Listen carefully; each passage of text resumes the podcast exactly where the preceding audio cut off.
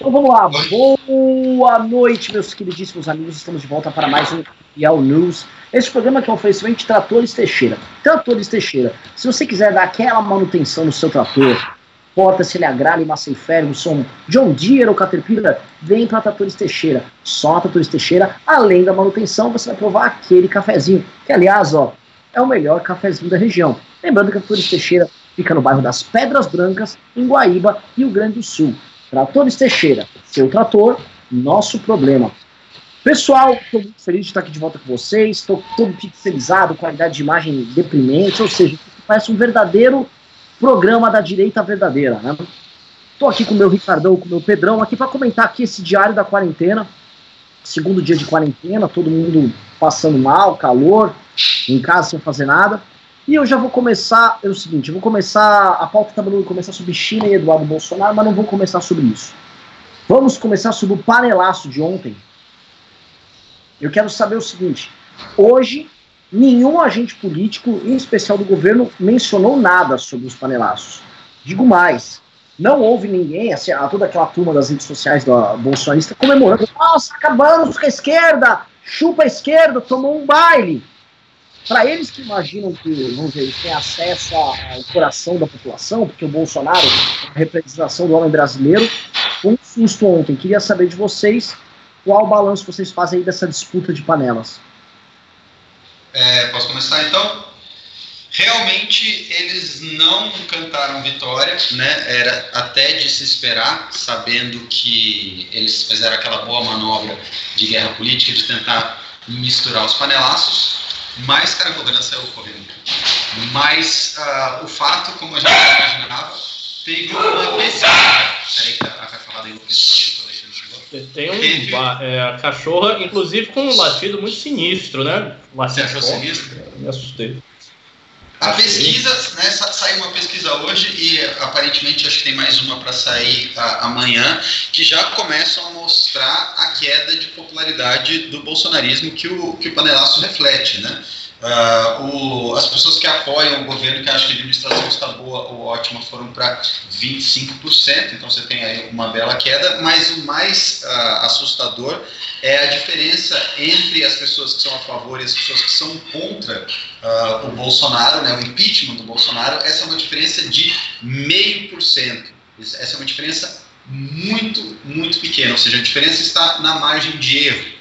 Né? Então, é, eu acho que é justamente por isso que você não teve uma grande comemoração. Né? Imagino que eles não estejam comemorando, eles não estejam falando no assunto para não incentivar ainda mais uh, a ira das pessoas, né? Até porque no momento de crise, a última coisa que as pessoas querem ver é o Bolsonaro preocupado com a própria imagem, o bolsonarismo preocupado com a própria imagem e dividindo um país que já está dividido. Eles têm que uh, realmente estar cuidando do, da população brasileira. É isso que a população quer ver. Ricardo Almeida. É, só, só, fazendo aqui uma observação, eu estou escutando os áudios dos meus nobres companheiros de uma maneira muito esquisita. Né? Eu ouço a voz do Pedro bem metálica, distante, eu vejo o Renan como se fosse uma coisa laranja, quase uma espécie de abóbora, um negócio, uma entidade laranja, meio partido novo. Mas vamos lá, vamos fazer o comentário. Olha, eu acho o seguinte: eu acho que essa foi a primeira clara derrota do Bolsonaro numa manifestação política espontânea. A manifestação aconteceu, ela foi muito espontânea. É, quem viu o panelaço, os dois panelaços que aconteceram ontem, notou que o primeiro foi mais forte do que o segundo. Parece-me que em, em, algumas poucas regiões apenas o panelaço pró-Bolsonaro foi mais forte do que o primeiro, mas de modo geral o primeiro foi mais forte. É, e isso aponta a primeira derrota clara dele, porque a, a esquerda tentou, ah, no período do contingenciamento das verbas para a educação, a esquerda ensaiou um retorno às ruas, fez uma manifestação.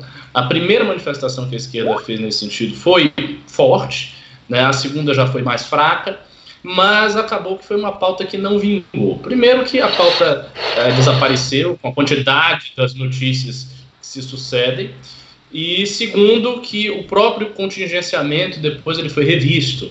Né? Então a pauta inicial ela acabou se diluindo. E, e desde então a esquerda não havia é, dado nenhum golpe no Bolsonaro. Esse panelaço foi sim. Ainda que é, alguns liberais tenham participado dele, que a gente não possa caracterizar como uma manifestação exclusivamente da esquerda, é, o sentido, o intuito acaba favorecendo a esquerda, dado que existe uma oposição entre esquerda e Bolsonaro, um antagonismo entre esquerda e Bolsonaro. Então foi uma vitória política real. Eu acho que eles sentiram isso, eles estimaram isso, mas eu também acho que qualquer tipo de precipitação neste momento dos dois lados será prejudicial para o lado que se precipitar.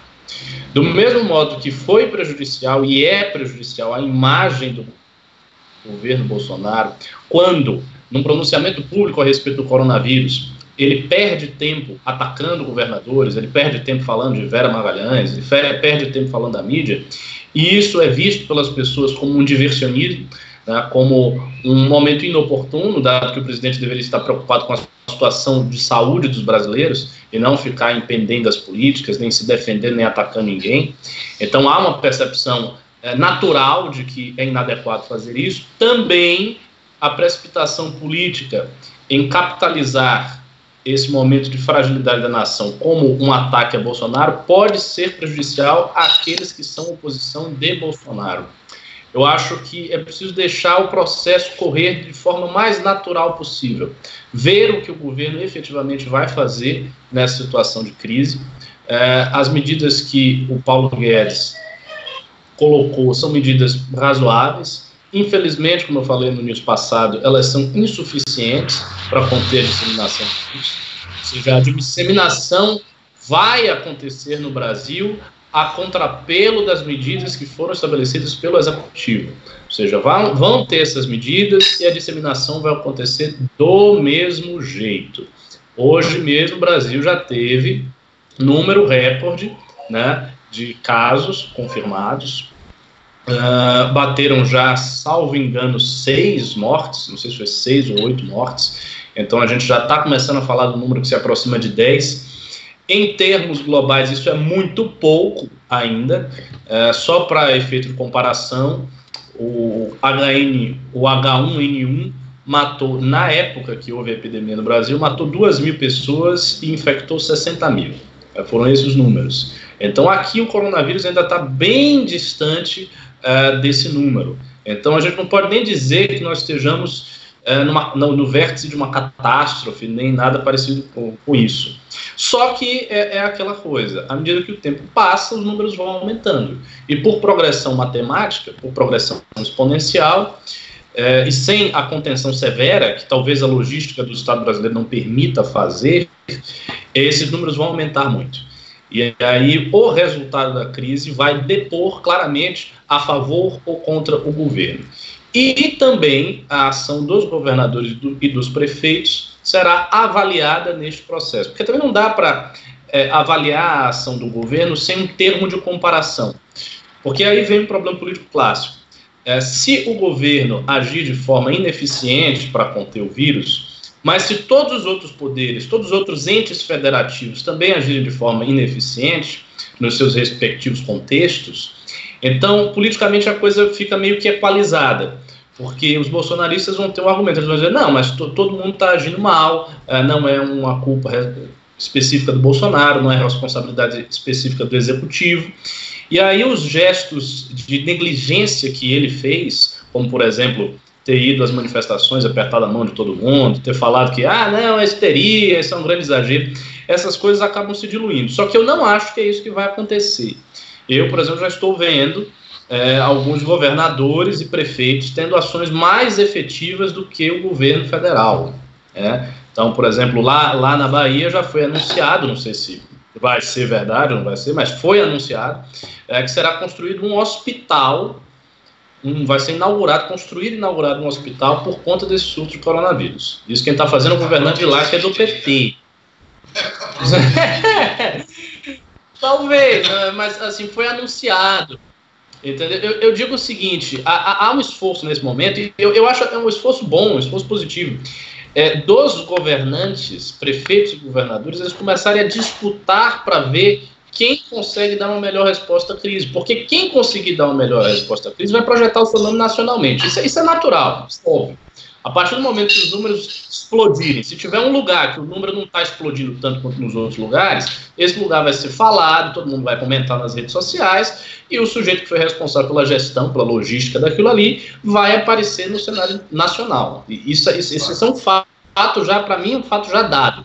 Então, o que é que qual é o ponto aí? O ponto é deixar o processo acontecer naturalmente, aguardar a resposta do executivo e, na medida que as coisas se derem, ou seja, na medida que o processo ocorrer de contenção ou de não contenção, as respostas serão politicamente avaliadas. É, então, assim, o panelaço indica uma coisa, mas é necessário não ter precipitação nem nos atos, nem na análise nesse momento. E, Ricardo, Olha uma só. coisa. Ah. Não, eu queria, fala Só que eu queria lembrar o seguinte: uh, panelaço em casa não tem mortadela, né?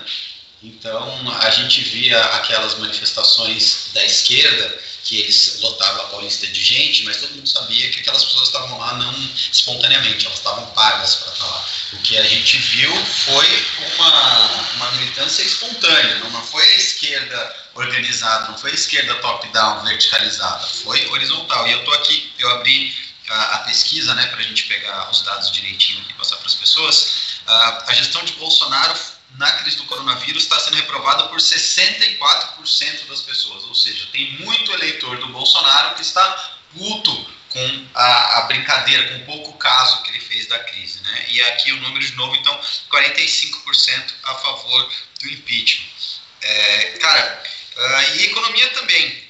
Há um mês atrás, 50% das pessoas tinham expectativa que a situação melhoraria e agora isso já caiu bastante. Né? Então, o Bolsonaro vai ter uma, como diz o Queiroz, eu sempre gosto de repetir aqui, uma pica do tamanho das, uma pica do, das galáxias, né? uma pica do tamanho de um bonde aí para lidar. Não, não, isso é verdade. Realmente é, acontece esse fenômeno. É, eu vi a live do Bolsonaro e eu vi muitos comentários de pessoas que eram eleitores do Bolsonaro, comentários em tom de apelo né, para o presidente, pessoas pedindo fecha as fronteiras, fecha os aeroportos, tem que fechar tudo. Meu Deus, presidente, nos ajude, nos acuda. Então existe esse apelo do eleitor dele. E se esse apelo cair no vazio, ou seja, se as medidas não forem muito efetivas, muito sérias, e se isso em algum tipo de estabilização ou de redução sensível da curva de crescimento do vírus, com, certeza esse número de 60% que desaprova a ação do executivo quanto à crise vai aumentar, vai aumentar para 70%, vai aumentar para 80%. Vai ser proporcional numa correlação que a gente ainda não sabe com o próprio aumento do número de infectados. Isso aí para mim é um fato também. Pessoal, tá bom o áudio para todo mundo? Tá todo mundo se ouvindo? Legal? Tereza tá falando que tá horrível o áudio aqui. Vamos lá. É, para mim tá bem ruim. Eu não sei se tá bom pro pessoal aí. É, o áudio é uma é, Faz essas coisas desse jeito é uma merda, cara. Eu, eu, eu até preferia fazer um news meio antigo lá, pega a corona mesmo, foda-se. Vai morrer um dia mesmo. É... Não, não, não, não. Arrematando esse assunto. Vá você sozinho. Arrematando esse assunto, é, eu acho que o Bolsonaro, ele. ele desde janeiro, né? Eu tô, você imagina que um chefe de Estado ele tem um setor de inteligência, né? Setor todo mundo trabalha com inteligência. O Trump e o Bolsonaro, por questões diversas, eles trataram esse assunto sem dar o devido peso que ele teria, essa questão do coronavírus. Um com uma questão eleitoral imediata, outro com uma questão eleitoral antecipada. O Bolsonaro fica antecipando 2022 o tempo todo. Ele está permanentemente falando de reeleição e permanentemente sob ameaça que vão tirar ele, que ele é o povo e tal. Eu reparo nisso porque todo mundo que uh, não antecipou o debate ou que vem de uma vitória eleitoral recente, está buscando um caminho, mesmo um caminho errado. A gente pega, por exemplo, o Boris Johnson, ele acabou de ganhar a eleição, tá todo empolgado, tá aquele cavalo fogoso, quer mostrar resultado, e saiu com aquela tese maluca, falou, vou botar Rolls Royce para tudo isso, tudo aquilo. Não deu certo, voltar atrás, mas tá lá buscando, tá dando a atenção ao tema. O que eu fico vendo é que, da forma como tá, uh, meu áudio tá ruim, tô falando. Tá ruim meu áudio? Tá Para mim, o seu áudio está razoável. É, então voltando, da forma como tá, eu acho que o dano já foi feito. Eu acho que. É, aí, pra vocês é, entenderem meu ponto e ver se vocês concordam. Um caminhão gigantesco, é um tanque. Melhorou? Então, voltando. O, a gente não, não tem, porque teclando fica um tec-tec aqui no negócio. Voltando aqui, o, essa pesquisa mostrou uma coisa que a gente tem que levar em consideração, que é o seguinte: a gente tem o Bolsonaro reprovado aí por coisa de 40%. Uh, porém, 44% da população, já, de acordo com essa pesquisa, já cogitam a possibilidade de são favoráveis ao impeachment. Ou seja, quem reprova não apenas considera que o governo não está indo bem. Esse cara já quer o Bolsonaro fora. E esse é o problema do tipo de política que o Bolsonaro está adotando. Quando você adota um tipo de política de escolher um nicho pequeno e adotar, através desse nicho, uma guerra total com todos os outros nichos da sociedade, óbvio que vai dar merda. Óbvio que vai dar merda. A questão central é, você está tratando o restante da população como adversário.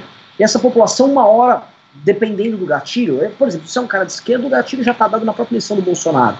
Se você é um pequeno empresário que estava esperando que a economia andar, virou o ano, não andou nada, você já começa a ter os gatilhos. Agora, você é um cidadão comum, alienado na política, não trata de política. De repente você vê a atuação do cara num negócio que pode matar tua avó, tua mãe, você fala, mas que caralho é esse?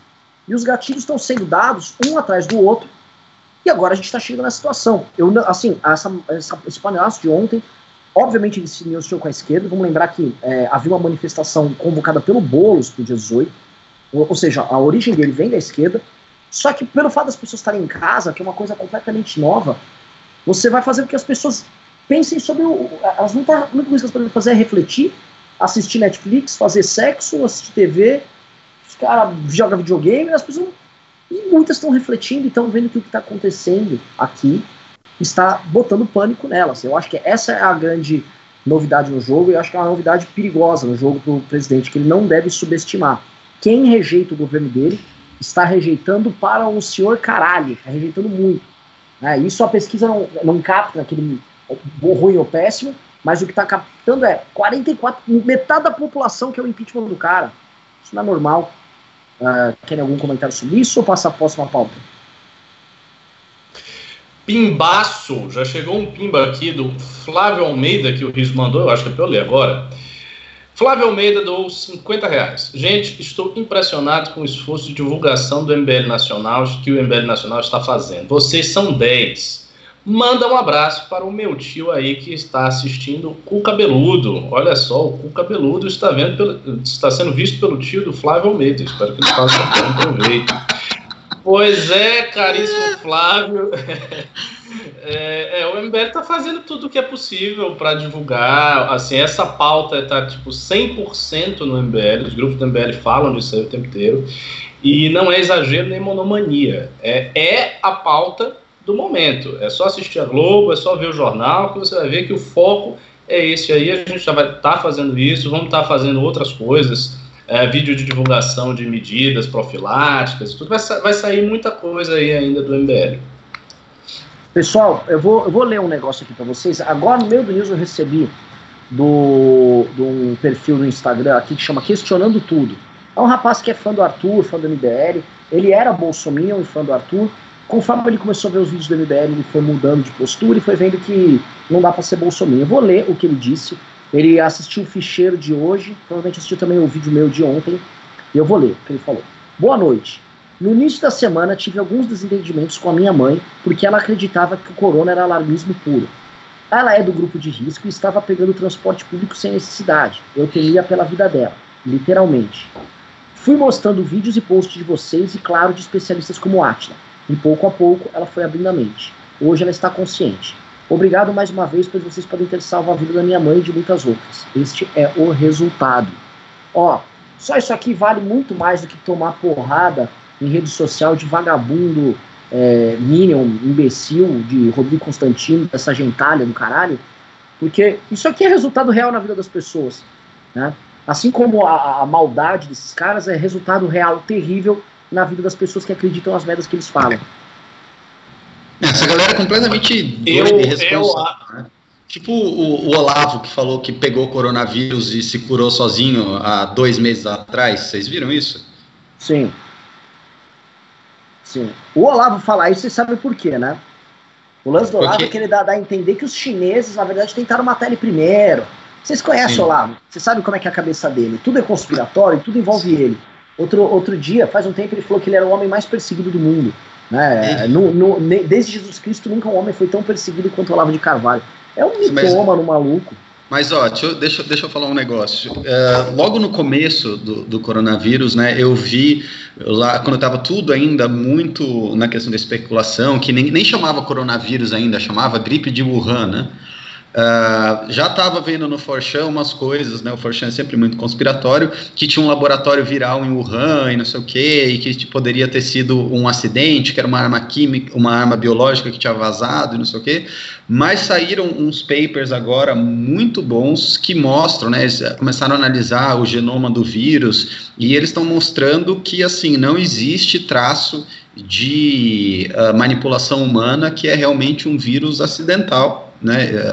O, o paper é, é, bem bacana, depois se vocês quiserem, até a gente dá um jeito de divulgar para quem tiver interesse, eu vejo com risco como é que a gente faz, eu mando para ele, não sei, mas que eles analisaram o genoma do vírus e é uma coisa acidental, que podia acontecer em qualquer lugar, né? Que não, não é realmente uma, uma arma biológica, e essa tese da arma biológica uh, vai caindo por terra.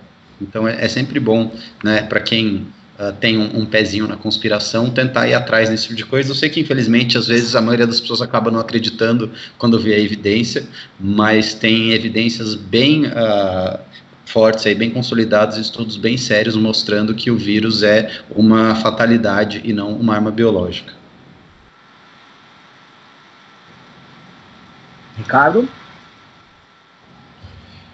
É, então, é, não, é, é o, o, que chama a atenção sempre que você vê essas teorias da conspiração é o seguinte, né? Assim, os maiores especialistas, pesquisadores, masterminds da geopolítica, eles não notam a, as conspirações. Aí vem o seu Zezinho, que assistiu um vídeo de um cara que acha que a Terra é plana, e aí ele fala e ele descobriu a conspiração.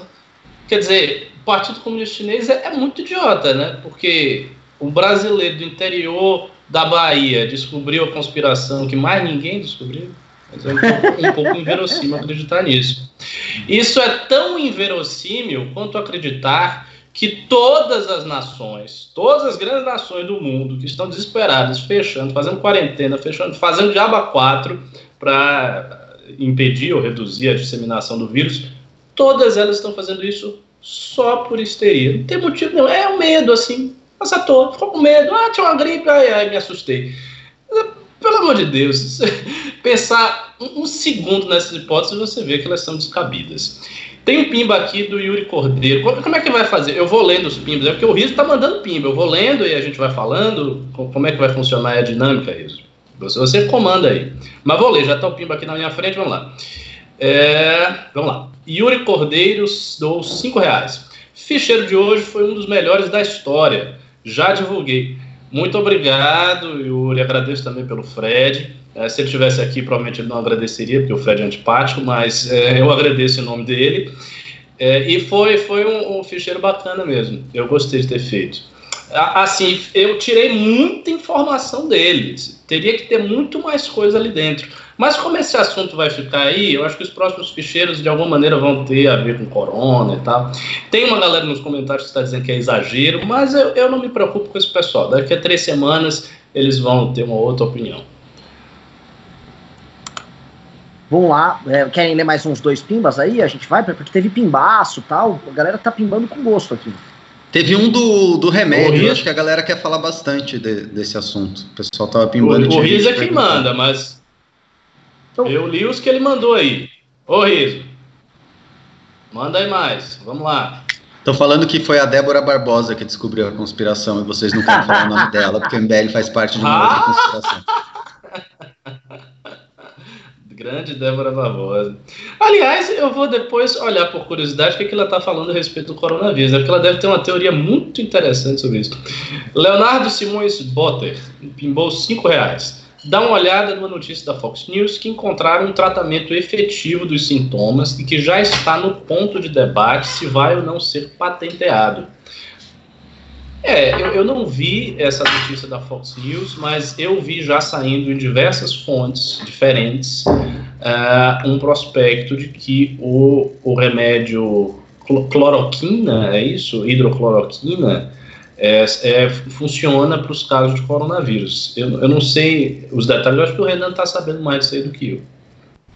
É, o, o, esse basicamente é um remédio dos anos 40, foi feito para malária. Ele tem uma, enfim, aqui não sou químico e nem bioquímico, nem nada, nem médico, mas eu vou usar os meus parcos conhecimentos. Ele é a base de zinco, e ele basicamente enche de zinco a célula e faz com que os conectores do vírus não consigam atuar nos ribossomos da célula. E, enfim, ele é um remédio já clássico, só para você ver, a patente dele já venceu, já caducou, então qualquer um pode produzir ele, pode produzir em massa, então, enfim, você consegue ter um esforço rápido, caso ele seja, se não a, a cura, eu acho que não é a cura, mas um tratamento eficaz para reduzir os efeitos do coronavírus, é, é, e isso sendo provado, eu acho que dá para dá ministrar tratamento com ele e isso ajudar a reduzir os impactos do coronavírus. O, que, o fato é, na França, eles já estão utilizando ele.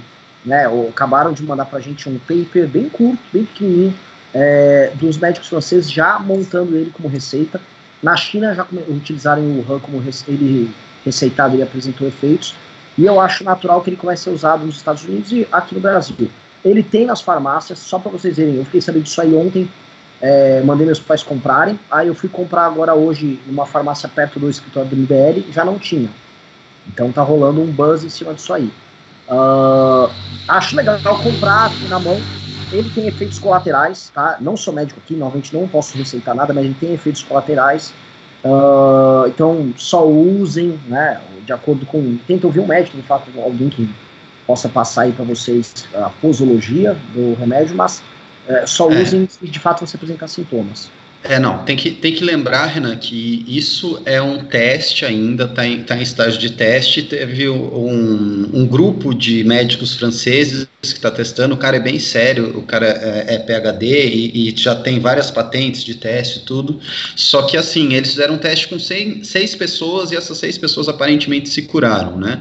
E o, o remédio não tem ação profilática, ou seja, ele não impede que você pegue coronavírus, mas ele atua, como ele atua na reprodução do vírus, ele dá uma chance para o seu sistema imunológico combater a infecção. É uma outra coisa que a gente precisa lembrar, o Trump até comentou hoje sobre uh, esse remédio, né, que eu não consigo pronunciar também, hidro, não sei das quantas aí, mas uh, o FDA, né, que é o Food and Drug Administration, do, Agency, desculpa, dos Estados Unidos, que é a Anvisa americana, foi lá e falou, não, Uh, o remédio é aprovado e é liberado para tratar malária. Ele não está aprovado para que os médicos americanos comecem a administrar para coronavírus. Mas o fato dele já ser, uh, como é que eu posso dizer assim, um remédio que o FDA já liberou para uso humano, então ele só precisa que a eficácia seja comprovada no tratamento de coronavírus e aí ele pode ser uh, distribuído para a população. Ela chegou um pingão aqui. Vamos lá. Mim. Mais dois pimbas. Opa! Pimbaço do Renzo Seulin. 50 reais. Qual a opinião de vocês a respeito da veracidade dos números dos casos do coronavírus? Sou de uma cidade do interior, onde a circulação de informações é bem maior do que dos grandes centros, e por aqui os números estão muito distintos. Então, Renzo, eu acho que está tudo subnotificado porque não estão fazendo testes com quantidade suficiente. Parece que agora é, os testes vão poder ser feitos é, nos, nos, hospitais públicos. Eu vi uma notícia a respeito disso. Mas, assim, eu acho que está subnotificado. Eu acho que tem mais casos no Brasil do que está aparentando. E, assim, esse problema de subnotificação não é um problema exclusivo do nosso país, né? Esse é um problema geral. Por quê? Porque o, o, o, tem muita gente que é assintomática. As pessoas que são assintomáticas, elas não, não nem saem da, de casa delas para serem testadas, então não, já não vão ser testadas. Pessoas que têm sintomas leves, é, provavelmente não vão conseguir distinguir coronavírus de gripe. Então a pessoa vai dizer, ah, não, eu estou meio resfriado, tá, mas não estou com febre, não estou com falta de ar, então não estou com coronavírus, porque o sintoma dele é leve, então ele também não vai fazer o teste. E daí você tem uma subnotificação geral, isso faz com que as pessoas circulem muito mais do que se elas soubessem que estão contaminadas, porque elas teriam que ficar em casa, isoladas, e isso ajuda a disseminação. No Brasil, é particularmente agudo o problema que você não tem testagem em massa, como você tem, por exemplo, na Coreia do Sul. É, essa, essa é uma discussão, porque a gente falou, o Brasil não tem condição de fazer os testes em massa, o Brasil não consegue fazer isso. Cara, do ponto de, assim, a, a Europa acabou de importar da China 50 mil kits. A China, na verdade, deu 50 mil kits para eles e eles estão comprando e estão produzindo os kits. O Brasil, é, por uma questão até econômica, ele tinha que gastar, se for gastar 10 bi, 12 bi nessa história, ele tem que gastar. O gasto no kit é o melhor gasto econômico que você possa ter, porque ele vai fazer com que o processo uh, de duração aí da, da, da epidemia dure menos. A gente tem que encurtar o processo. Se a gente tem que fazer aquela brasileirada, o Brasil é um país que você tem dengue, dengue é endêmico, a gente sempre tá com dengue. Se ficar tendo isso por muito, um ano de corona, esquece, a gente vai viver pau e pedra aqui, fazer fogueira, vou matar um coelho na rua, comer rato. Vai ser isso que vai acontecer. Então, o Brasil tem o melhor investimento que o Brasil pode fazer desesperadamente é nestes testes e nas quarentenas. Acho que quarentena mais testes você segura a onda. Subscrevo inteiramente, eu também acho. Se, de, se deixar esse processo se dilatar e continuar, vai ser horrível. Primeiro porque as pessoas já estão dentro de casa. Então aí vem o seguinte drama: as empresas estão começando a fechar, as pessoas estão ficando dentro de casa, elas vão ficar dentro de casa por quanto tempo? Elas vão ficar eternamente dentro de casa? E se tiver, por exemplo, um surto, ah, os números lá nas alturas, as pessoas vão começar a sair de casa com os números lá nas alturas, não vão querer sair de casa. Então não vão querer fazer mais nada. Se as empresas abrirem com surto, as empresas serão taxadas de antiética. Então isso não vai acontecer. Ou seja, quanto mais tempo demora, mais os problemas vão ser, é, é, sendo sedimentados, eles vão ficando mais complicados e os problemas começam a tocar em outros problemas, então eles vão se misturando com outras coisas, porque aí as empresas vão à falência, as pessoas perdem os seus empregos, se elas não têm emprego, não têm dinheiro para comprar comida, para comprar coisas básicas, as pessoas que têm dinheiro começam a ficar desesperadas e aí vão fazer grandes estoques de tudo e aí acaba material no supermercado, aí vira uma bola de neve. De fato, um investimento precioso do Brasil seria os testes. Compra os testes, faz os testes. Vamos ver se isso vai acontecer. Vamos lá para a segunda pauta? Ou o Riso acha que tem que ter mais pimba aqui?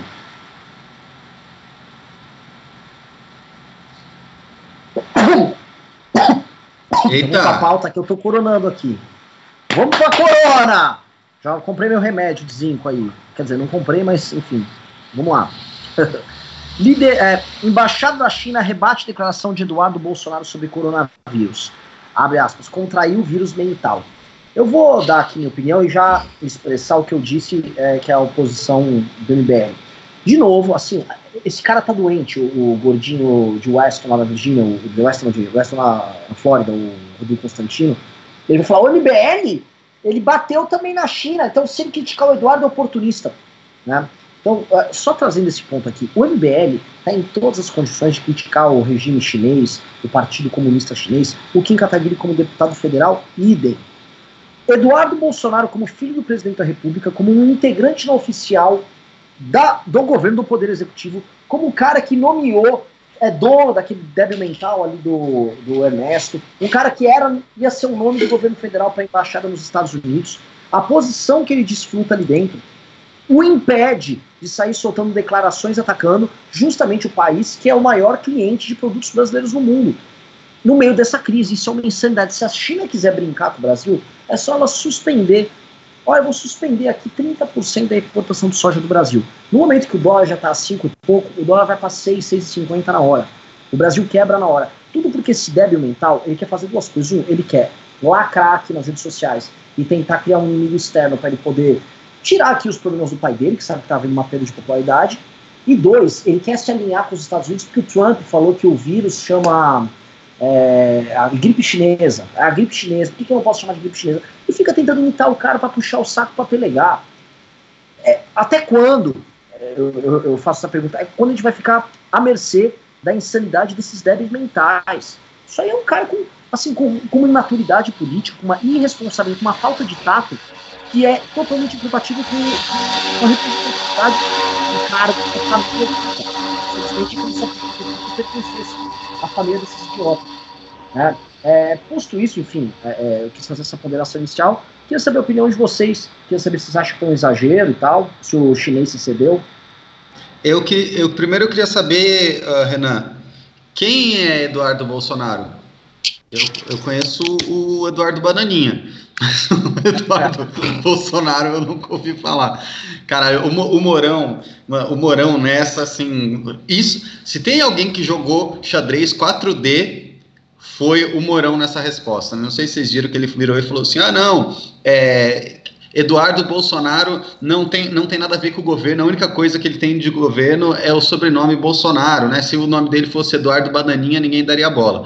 Lógico que se você pegar o veneno do negócio, você tem que lembrar aí da Patrícia Leles, né, que disse que o Eduardo Bolsonaro tinha micropênis, então com certeza as pessoas vão ficar zoando o Eduardo aí causa do micropênis. O, o ele, ele atacou e defendeu ao mesmo tempo, né? Ele não foi igual o Mandetta, que agora precisa ficar uh, lambendo o Bolsonaro, ele ele jogou o, o, veneninho ali na declaração e a declaração, lógico, que virou meme. Mas uh, o Ernesto Araújo soltou uma nota no, tweet, no Twitter dele falando que é inaceitável o embaixador da China endossa ou compartilhe postagem ofensiva ao chefe de Estado do Brasil e seus eleitores, como infelizmente ocorreu ontem à noite, e, e falou que o Eduardo Bolsonaro, né, desculpa, o Eduardo Bananinha não, tem, não faz parte do governo, o que a gente sabe que não é verdade, né? O, o Dudu Bananinha e o Carluxo eles realmente uh, influenciam muito. O Bolsonaro pai nunca fez questão de uh, dizer que os filhos não influenciavam, né? Ele até fala da boca para fora, mas a gente sabe que não é bem assim. Agora, eu acho mais irresponsável do que a declaração do Eduardo, o Ernesto Araújo ir para cima e, e, e, dobrar a aposta, entendeu? E falar que o, o embaixador chinês está exagerando. Porque, de novo, é, vamos passar por um momento de crise aguda no Brasil, né? Estamos aí pedindo para que as empresas fechem, parem de trabalhar, e a China é, além de ser um, um, grande fornecedor de muitas das coisas que nós vamos precisar, ainda é um grande consumidor de produtos no Brasil. Então, esse é um momento que a gente não deveria estar brigando com outros países, né? Um momento que a gente deveria estar aqui preocupado com a economia. O que, que adianta o Bolsonaro ir lá e falar que não, não quero parar o país porque as pessoas vão aí se ferrar na economia e o ministro aéreo dele, né, uh, o chanceler dele está falando que o problema é do embaixador chinês. Fala, Renan, que você levantou a mão. Vamos lá, eu vou levantar um ponto aqui que eu acho é, a atualização na treta, tá? A coisa de 15 minutos atrás, a embaixada da China voltou a responder o Eduardo e com uma leve ameaça velada no ar, já. Hum. Né? É, vou ler aqui os tweets, eu mandei os tweets pro Riso se ele quiser colocar no ar, se não quiser não precisa, né? Eu vou, mas vou, vou ler aqui. Ela fez ponto a ponto em cinco tweets. Um, são absurdas e preconceituosas as suas palavras, além de responsáveis. Não vale a pena refutá-las. Aconselhamos que busque informações científicas e confiáveis nas fontes sérias como a OMS, úteis para ampliar sua visão. 2. Os seus argumentos mostram que você não está arrependido pela sua atitude tampouco ciente dos seus erros. Ao continuar a optar por ficar no lado oposto ao povo chinês, está indo cada vez mais longe no caminho errado. 3. Que dê uma guinada o mais rapidamente possível. Esse aqui tem a ameaça velada. Já que a história nos ensina que quem insiste em atacar e humilhar o povo chinês acaba sempre dando um tiro no seu próprio pé. 4. Sob a liderança de Jair Bolsonaro, o Brasil está combatendo a epidemia do corona como deputado federal, ao invés de distribuir devidamente para, ao invés de contribuir devidamente para esse combate, você tem gastado tempo e energia para atacar deliberadamente a China e espalhar boatos. 5. Você afirma que foi eleito pelo povo, mas fica a pergunta: será que está cumprindo seus deveres como deputado? Será que merece a confiança daqueles que votaram em si, em ti? Enfim. A, a, o tweet número 3 é bem claro, né? Não mexa com quem mexe com o povo chinês se arrepende depois. E o Brasil tem todos os motivos para se arrepender de mexer com a China. Nós, novamente, estamos torrando nossas reservas para tentar manter o, o, dólar. O dólar já disparou ainda assim. O Brasil está numa mega de uma saia justa e perder exportação, que é uma das maiores fontes de entrada de divisas aqui, seria uma insanidade total e completa. E o bosta do Eduardo Bolsonaro, esse vagabundo irresponsável, esse moleque, ele dobrou a aposta hoje. Ele respondeu a China e ficou lá dobrando a aposta. Ele não precisa fazer isso. Não, não, não é pior que só ele. É pior, é pior, que só ele, porque ele tem a desculpa ainda, mesmo que esfarrapada, de falar que ele não faz parte do governo. Agora o Ernesto falou que a, a resposta do, uh, do embaixador da China é inadequada e está errada. Então, assim, cara, é bem complicado, né? Você vê, a, a, FPA soltou uma nota também falando que, tentando manter as boas relações, né? Eles entendem o peso que a China tem para o agronegócio e para a balança comercial brasileira, apanharam de Bolsonaro nos comentários. Aí você vê o próprio Chico Graziano, que, tá, que tinha virado um Minion louco, agora mexeu no dele, ele já também não é mais Minion, já uh, falou que o Eduardo errou. Mas ele, ele vai continuar peitando, né? O Bananinha vai continuar aí peitando a aposta, mais uma grande demonstração de irresponsabilidade e demonstração de que uh, com eles, com os Bolsonaros, o povo brasileiro nunca vem em primeiro lugar, né? É muito, é muito sintomático isso. Só, só antes do Ricardo assumir aqui, eu queria passar. A Tereza Mascarenhas foi uma coisa que é verdade que a gente sempre esquece. O cara foi presidente da comissão. Ah, é, o cara é presidente da Comissão de Relações Exteriores da Câmara dos Deputados. E, assim, ele realmente não poderia fazer isso. Passo a bola para o Ricardo. Então, é, eu acho que esse, esse assunto é até um pouco complexo, porque é, me parece ter várias camadas aí de discussão. Primeiro, assim, a gente não pode esquecer que o regime chinês é um regime horroroso, é um regime ditatorial, totalitário, assassino, que mata minorias. Então, assim, não é como se fosse um país democrático com o qual o Brasil tem uma parceria comercial e geopolítica. Não é, não é simplesmente isso. É, tendo em vista assim o, cenário geopolítico do mundo, a China hoje corresponde sim a uma potência que deixa toda a democracia ocidental em risco.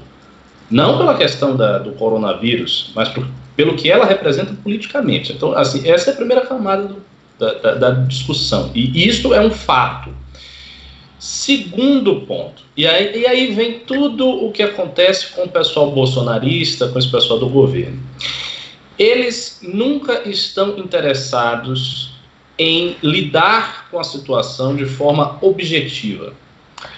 Se o Eduardo Bolsonaro quisesse fazer alguma coisa com a China de verdade, criar um problema real para a China, o que ele deveria estar fazendo é se articulando, talvez com o governo norte-americano, com algum representante do, do enfim, uh, do governo dos Estados Unidos, para uma interpelação futura da China nos órgãos internacionais cabíveis. Porque existe essa possibilidade. Não é ficar trocando farpa no Twitter. É, é fazer interpelação internacional para os órgãos cabíveis. Se ele tivesse um hard case, um caso forte, levasse lá mostrar, tivesse prova de que a China agiu com irresponsabilidade, né, que a falta de condições sanitárias daquele lugar propiciou o surgimento do vírus e tal, ele teria que fazer um caso internacional, levar isso à arena de discussão internacional, não agora, mas depois, ou seja, preparar esse tipo de ataque é, diplomático antes de fazer isso, ter é, muito claro todos, as, assim, todos os perigos de uma posição afrontosa como essa, porque tem vários, já que o, Brasil de fato é muito dependente da China, infelizmente é muito dependente da China. Eu acho que a nossa condição é, de dependência da China é uma condição é, é, é, ruim, não é uma condição que deve ser celebrada, é uma condição é, ruim, porque a gente está dependente de um, de, um, de um, país que não é democrático, que é ditatorial, que, que é assassino contra a sua própria população. Então ele deveria fazer isso. Mas ele não faz. Por quê? Porque aí vem o terceiro ponto. O interesse dele, no fundo, não é criar problema nenhum para a China. Ele quer simplesmente lacrar no Twitter. Ele quer falar, sabe, vir com aquelas tretinhas de bolsonarista, com tretinha de Olavete, para tirar o foco do assunto, entendeu? Tirar o foco do panelaço, tirar o foco do problema do coronavírus, tirar o foco dos problemas do executivo e colocar o foco na treta dele com a China. Porque ele sabe que a, a, a, no momento em que ele faz isso, seja, ele abriu, ele abriu lá o Twitter, escreveu isso aí, ele sabe que todos os jornalistas vão começar a comentar esse negócio. Então todas as atenções ficarão voltadas para isso. Ah, o que Eduardo falou com o embaixador, o que o embaixador respondeu para Eduardo, e todo mundo vai ficar nesse negócio da China, nessa questão. Então ele faz por conta disso, porque não, não, há, não há seriedade nesse ataque, entende? É, é, é um ataque teatral, é um ataque puramente teatral. Né? Eu, eu, lembrei até do post do Olavo, né, fustigando o Bolsonaro, quando o Olavo diz: ah, o presidente fica em lacrações teatrais. É verdade, eles ficam em lacrações teatrais e essa é outra lacração teatral. Quer dizer, se ele quisesse fazer algo real contra a China, ele teria que fazer, fazer um caso robusto, levar esse caso na arena internacional, ver os impactos de uma postura afrontosa na diplomacia, na economia brasileira, enfim, ele teria que ter trabalho, que é o que esses caras não eles não querem ter. Ele quer chegar, abrir o Twitter, falar qualquer merda que passa na cabeça dele e desviar o foco da atenção pública para as besteiras que ele, que ele escreve. Essa é a realidade. É, quanto à resposta do, do, do, embaixador chinês, assim, é uma resposta agressiva também, é uma resposta é, muito folgada, mas a China tá, ela tem condições materiais, digamos assim, para responder desse jeito. Então eles vão dobrar a aposta, eles têm a força, eles têm o dinheiro, a gente não tem, e é isso. A gente está aí nessa relação num, num, polo de hipossuficiência muito grande. O polo de hipossuficiência da relação Brasil-China é enorme. Porque as pessoas dizem, ah, mas a China teria muito a perder, porque depende dos produtos brasileiros e tal. Mas veja bem, o, o governo final, a economia chinês, a chinesa tem, tem força suficiente para, se ela quiser arrancar as importações de produto brasileiro, se ela quiser sustar, diminuir isso aí e pagar até mais caro de outros países, ela consegue sustentar isso. Ela consegue sustentar. Ela consegue comprar as mesmas coisas que ela compra do Brasil de outros países até mais caro. O Estado chega lá e sustenta. O Brasil é que não consegue sustentar uma situação em que ele não exporta o que ele exporta para a China. Então a nossa relação é objetivamente de hipossuficiência. Não é uma relação paritária. Nós não estamos no, no, no mesmo patamar. Não é uma coisa que você está no mesmo plano. Não está.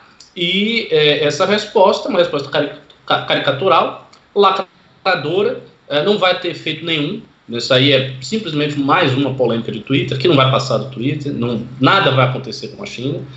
E, e, ele faz isso não por interesse real de provocar algum tipo de problema para a ditadura chinesa ou de fazer um ataque efetivo à China, nem nada disso. Ele faz isso com o objetivo de desviar o foco das atenções para essas polêmicas e ficar lamentando, ficar corroborando uma posição ideológica em face uh, dos apoiadores, dos militantes, porque é muito importante para eles reiterar esses gestos né, ideológico, dizer, olha, nós somos contra a China, nós, sei o que, sei o que, sei o que. Até porque tem aí um, uma, vou dizer, um, um, uma relação é, muito perniciosa, porque existem incentivos muito, muito ruins na, na relação que o bolsonarismo tem com a sua militância.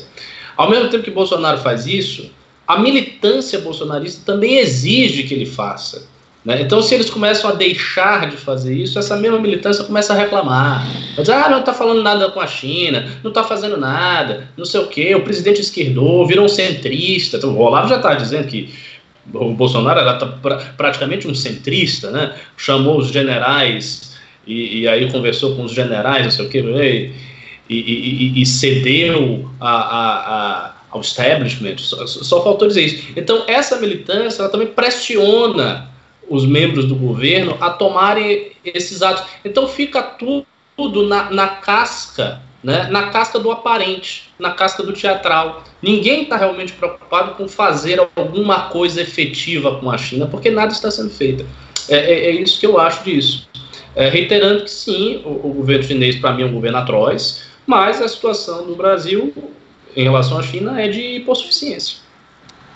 É, eu vou trazer uns dois elementos aí para se somar ao que o Ricardo disse. O primeiro é o seguinte: a, a política externa agressiva que a China está adotando sobre as narrativas do coronavírus, tá?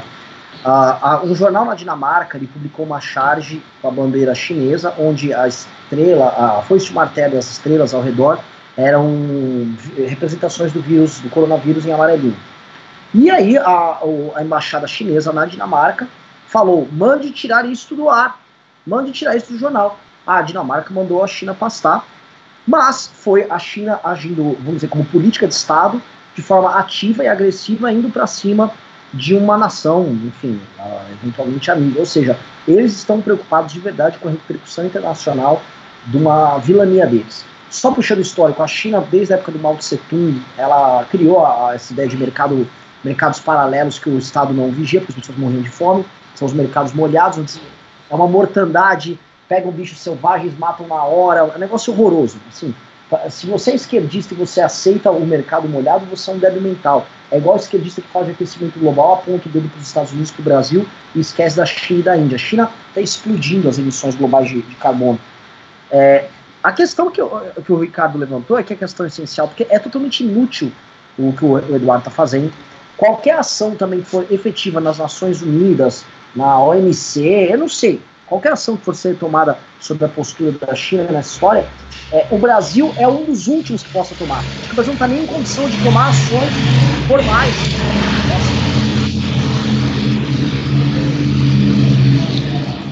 Não, e, não você, você tocou num ponto interessante. É, eu também não acho que está em condição, mas eu digo assim: se pelo menos é, houvesse uma orientação nesse sentido, eu diria que há um esforço real de fazer alguma coisa com a ditadura chinesa. Então, assim, a preocupação seria genuína, né? a ação seria efetiva. Eu também acho que o Brasil não tem essa condição, porque, como disse, a relação com a China é de hipossuficiência grave. Mas se isso acontecesse, seria algo efetivo. Mas nem isso, não, não, ocorre nada, porque o interesse dele é dar a lacrada no Twitter e ficar agitando as massas da militância e acabou. Todo mundo sabe disso. Os, os, os caras lidam com essa guerra ideológica, com essas questões geopolíticas, de forma teatral, sempre. Eles não fazem nada, não tem nada efetivo que se veja. Né? Mas, Ricardo... e, e, o que é impressionante, assim, a, a, a, militância dos caras não até hoje não percebeu isso. Até hoje os caras não perceberam que é só discurso. É só papo, é só papo o, pro, o, problema é que a consequência né, uh, pode não ser só teatral da China. Por enquanto está sendo teatral. Por enquanto você tem aí duas uh, entidades políticas representando dois países batendo boca mas pode não ser. A China pode virar e falar: quer saber, já que vocês não são amigos da China, agora eu vou comprar carne argentina, carne uruguaia. Tchau, Brasil. Né? E a, e a, pode, pode fazer. E aí deixa de ser teatral, né? Então tem uma, tem uma simetria no teatro, no sentido de que o Bolsonaro não é capaz de gerar uma resposta efetiva positiva, mas a China é capaz de gerar uma resposta efetiva negativa. E isso é, e... é um problemaço eu não consigo entender, assim, é, o nível de infantilidade nessa história. Porque é o seguinte, o Brasil está tentando puxar o saco do, do hoje do país que é o maior concorrente externo dele. O, a, os Estados Unidos é o maior exportador de diversos grãos do mundo e o Brasil está lá na briga com ele. Alguns do Brasil é maior, outros dos Estados Unidos é maior. A China é o maior cliente de ambos. Né? Os Estados Unidos estão em briga com a China, uma disputa comercial enorme. O Brasil tinha que ir lá e se aproveitar disso, aumentar suas reservas internacionais e aí ver como se desenvolver para ter um, um, um, plano nacional de independência. Tipo, em 10, 15 anos eu não serei tão dependente da China quanto exportador é, é, e tal. O, Renan. Então, assim, eu estou entregando para os Estados Unidos uma facilidade negocial para que os Estados Unidos possam vender mais soja para a China, para que os Estados Unidos facilitem a vida deles. A gente não ganha nada com isso, o Brasil não vai se industrializar com os Estados Unidos, porque os Estados Unidos querem indústria lá, não quer mandar a indústria para cá, para os cucarates da América do Sul. É um puta, assim, isso só mostra que é bagunça, é esculacho geral. É política enquanto meme. Não tem, não tem, não tem nada. É, é fumaça. O Brasil devia aproveitar, né, já, já que ideologicamente a gente uh, iria romper com a China, né, por causa da questão lá dos BRICS, a gente deveria aproveitar essa posição então e negociar com os Estados Unidos, né, em vez de abrir as pernas para os Estados Unidos e ficar falando I love you Trump, a gente devia chegar para os Estados Unidos e falar, olha Estados Unidos, o negócio é o seguinte, eu posso fazer negócio com você, eu posso fazer negócio com a China, se você quer que eu pare de fornecer uh, coisas para a China e fazer negócio com a China, então vamos melhorar os nossos acordos, nossos acordos aqui, né, e não chegar lá e já falando, não, I love, eu tô com você, e vamos mudar a embaixada também do Brasil para Israel e só tomar no cu à toa, sem levar nada em troca. Eu, eu vejo essas histórias aí, né? É, hoje um trabalhador chinês é mais barato, é mais caro. Caro não é, né? Ele ganha mais do que um brasileiro, né? Por ser mais produtivo, ele é mais barato. Agora, uma parceria de verdade, fala assim, ó, existe um horizonte onde Donald Trump pretende, por exemplo, que diversas empresas americanas que fazem sua montagem na, na China, que produzem diversos produtos lá, tragam suas operações para o Brasil. A Apple, vamos supor, pegar um exemplo bem emblemático, a Apple vai começar a fazer laptop e iPhone em Camaçari tá? Daqui 10 anos, vai ter um plano especial. Não tem nada disso. O Donald Trump não está acenando com nada nesse sentido. Nada. Então, assim. Até porque ele nem pode, né? Ele quer levar de novo para os Estados Unidos esses sim, empregos. Sim. Olha, cara, assim, em, em, em cinco minutos de live, cinco minutos de live, vocês já deram aí várias opções possíveis. Ou seja, vários trajetos possíveis que a política externa do Brasil poderia ter, que são trajetos assim, factíveis, né? Vocês já deram aí cinco minutos de live. Mas os caras não vão fazer porque o interesse deles é ficar lacrando, aparecer e e é isso aí. Mas isso, isso que é triste, Ricardo, porque assim, o apoio do Bolsonaro ao Trump e, e da direita brasileira ao Trump, é, a gente se vendeu por like. A gente de, trocou uma possível prosperidade econômica tanto com a China ou com os Estados Unidos, que a gente podia ter negociado com os dois países, usando o, o, interesse, usando a guerra econômica dos dois ao nosso favor, que é o que você deve fazer, porque o seu compromisso é com o seu país e com o seu povo, quando você é um chefe de Estado e não com o povo dos outros. A gente vendeu isso por like. Nós trocamos, nós fizemos um negócio assim, é tipo quando os portugueses chegavam aqui e a gente trocava tudo por espelhinho, foi isso que a gente fez, de novo. Só que dessa vez o espelhinho é um like. Olha, perfeito que você colocou aqui, Pedro. Isso merece até um artigo. A, a política brasileira toda, e o brasileiro, né, a gente fala muito, mas é um povo que é adaptado às redes sociais, é o povo do like, né, o povo dos afagos em rede social. A, toda a política brasileira hoje é orientada para o like, desde o combate ao coronavírus à política externa. É tudo Sim. orientado a isso. A única coisa que eu discordo de você é essa analogia que nós utilizamos o tempo todo do ah, quando os portugueses vieram aqui e deram um espelhinho para nós. Nós não somos índios, quase não tem composição de índio no, no brasileiro. O brasileiro é majoritariamente português e. e não, e, eu também. E eu também acho que, assim, fazendo, já que a gente quer análise histórica, é porque é uma, é uma coisa muito visual que todo mundo pode entender a analogia, porque todo mundo aprendeu isso. Mas eu também acho que o, o índio estava levando vantagem no espelho, porque, assim, pau-brasil tinha a dar com pau. O espelho ele nunca tinha visto. Então, o custo subjetivo de você ter um espelhinho valia mais do que muitos pau-brasil. Pa, paus Brasis, como é que é o, o plural dessa coisa? Paus Brasis. É... Vamos para a próxima pauta aqui, senão a gente vai ficar até amanhã. Ah, Falando do pau do índio, né? Ah, deixa eu pedir um aparece negócio. daqui a pouco. Deixa eu pedir um negócio, por favor, pessoal. o Carluxo vai aparecer, gritando. eu quero chegar a 1.300 pessoas aqui, eu preciso que vocês estuprem o like Estuprem. Me joguem para 800 likes. Todo mundo aí, estupra o likezinho. Trrr, que aí a live vai chegar para uma galera a mais. Aí, por favor, deem aquela estuprada no like. Que só não mata. É isso. É. O, o, o, próxima pauta aqui. Já falamos de panelaço, falamos de agronegócio. Uh, cara, eu, a, a, uma pauta é, é sobre o editorial do Estadão que fala que o Bolsonaro não é um presidente, mas um estorvo. Eu acho que isso tem muito a ver com o que a gente colocou no começo, né? Meio que as pautas estão interrelacionadas. É... Mas acho que nem vale comentar muito, acho que vai até ficar antipático da nossa parte ficar falando que o presidente é mongol. Eu nunca falei um negócio desse e não falaria. é. e a última pauta aqui, a presidente do PROCON disse que vai multar quem vende álcool gel e máscara para o Brasil. Eu acho que isso aqui dá uma baita discussão. Foi a discussão que estava no grupo de líderes do MBL agora, é, hoje, ao longo do dia. E é uma discussão interessante, né? Porque então, é, o pessoal está falando, o? Vocês acham favorável, vocês acham correto, por exemplo, tabelar o preço do álcool gel, ou racionar o álcool gel, ou, sei lá, o Estado comprar a produção de álcool gel, deixa que o mercado se ajusta, tal, porque é, como tem escassez, o preço vai ajustar e só compra quem quer, tal.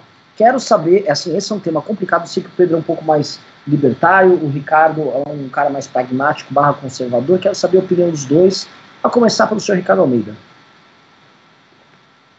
Então, é, primeira coisa a ser dita, e fica logo a recomendação para quem está aí assistindo a gente, é que tem muito desespero pelo álcool gel também, que não é necessário, viu? A água e sabão funciona. Álcool gel é um item que você precisa usar se você não tiver água e sabão. Então, em regra, não use álcool gel. Você está na sua casa, você chegou na sua casa, lava a mão com sabão e água, que é mais que suficiente. Inclusive, os médicos estão alertando isso. Quanto ao valor do álcool gel, veja só, eu acho que algumas coisas têm que ser é, ponderadas aí. Se o Estado tiver condição de ter uma medida alternativa em relação ao tabelamento de preços, eu acho que essa medida alternativa tem que ser tomada. E eu acho que tem condição. Né? é, eu acho que dá para você criar os estímulos para a produção do álcool gel. As empresas de produção de álcool, me parece que elas doaram, disseram que vão doar a produção excedente para é, mais produção de álcool gel. Então, assim, me parece que tem outras, tem outros caminhos antes do tabelamento de preços. O tabelamento de preços é, em princípio, sempre ruim, porque ele sempre provoca um, um desajuste na economia. Isso é fato. Né? Você tem assim, a, o funcionamento natural do mercado e você tabela tudo você provoca um desajuste, porque tem gente que vai deixar de produzir, quem está tá produzindo que é um lucro excedente não vai querer, as, enfim, tem, tem uma série de consequências aí. Mas, tendo em vista que a gente está é, é, numa crise, se não há nenhum outro mecanismo, se o álcool gel está caro demais, se o Estado precisa do álcool gel, eu acho que para fornecer, pelo menos para fornecimento ao próprio Estado, pode se tabelar sim. Para mim seria uma coisa provisória, né, a ser feita apenas durante eh, essa crise. E eu não sou, em princípio, contra, não, mas assim, eu acho que deve ser a última medida. E parece que existem outras medidas antes de, disso, dessa medida ser tomada. É, é o que a gente está eu... tendo, a gente até divulgou um vídeo, só para antes de passar para Pedro. É, supermercados onde vai uma família e ela enche o carrinho com todos os álcool disponíveis ali. Né? E aí o pessoal começa a falar, ah, tá faltando, aí o preço aumentou e tal. É, enfim, tá até essa discussão sobre o É, porque tá, porque tá rolando também isso, tá, é, tá rolando também um desespero por parte dessas famílias. Você pode, por exemplo, você pode ter um outro regramento, você pode ter um regramento impondo que a pessoa não pode comprar um bocado de álcool gel. Você tem que comprar um ou dois, no máximo, e acabou. Ou então você tem que trazer a justificativa que a sua família é muito grande, você traz lá, sei lá, a identidade das pessoas. Não, enfim, não sei como é que isso seria comprovado, acho que seria muito difícil de comprovar. O ponto também é, é como fiscalizar. Quer ver outra questão? Como é que você vai fiscalizar?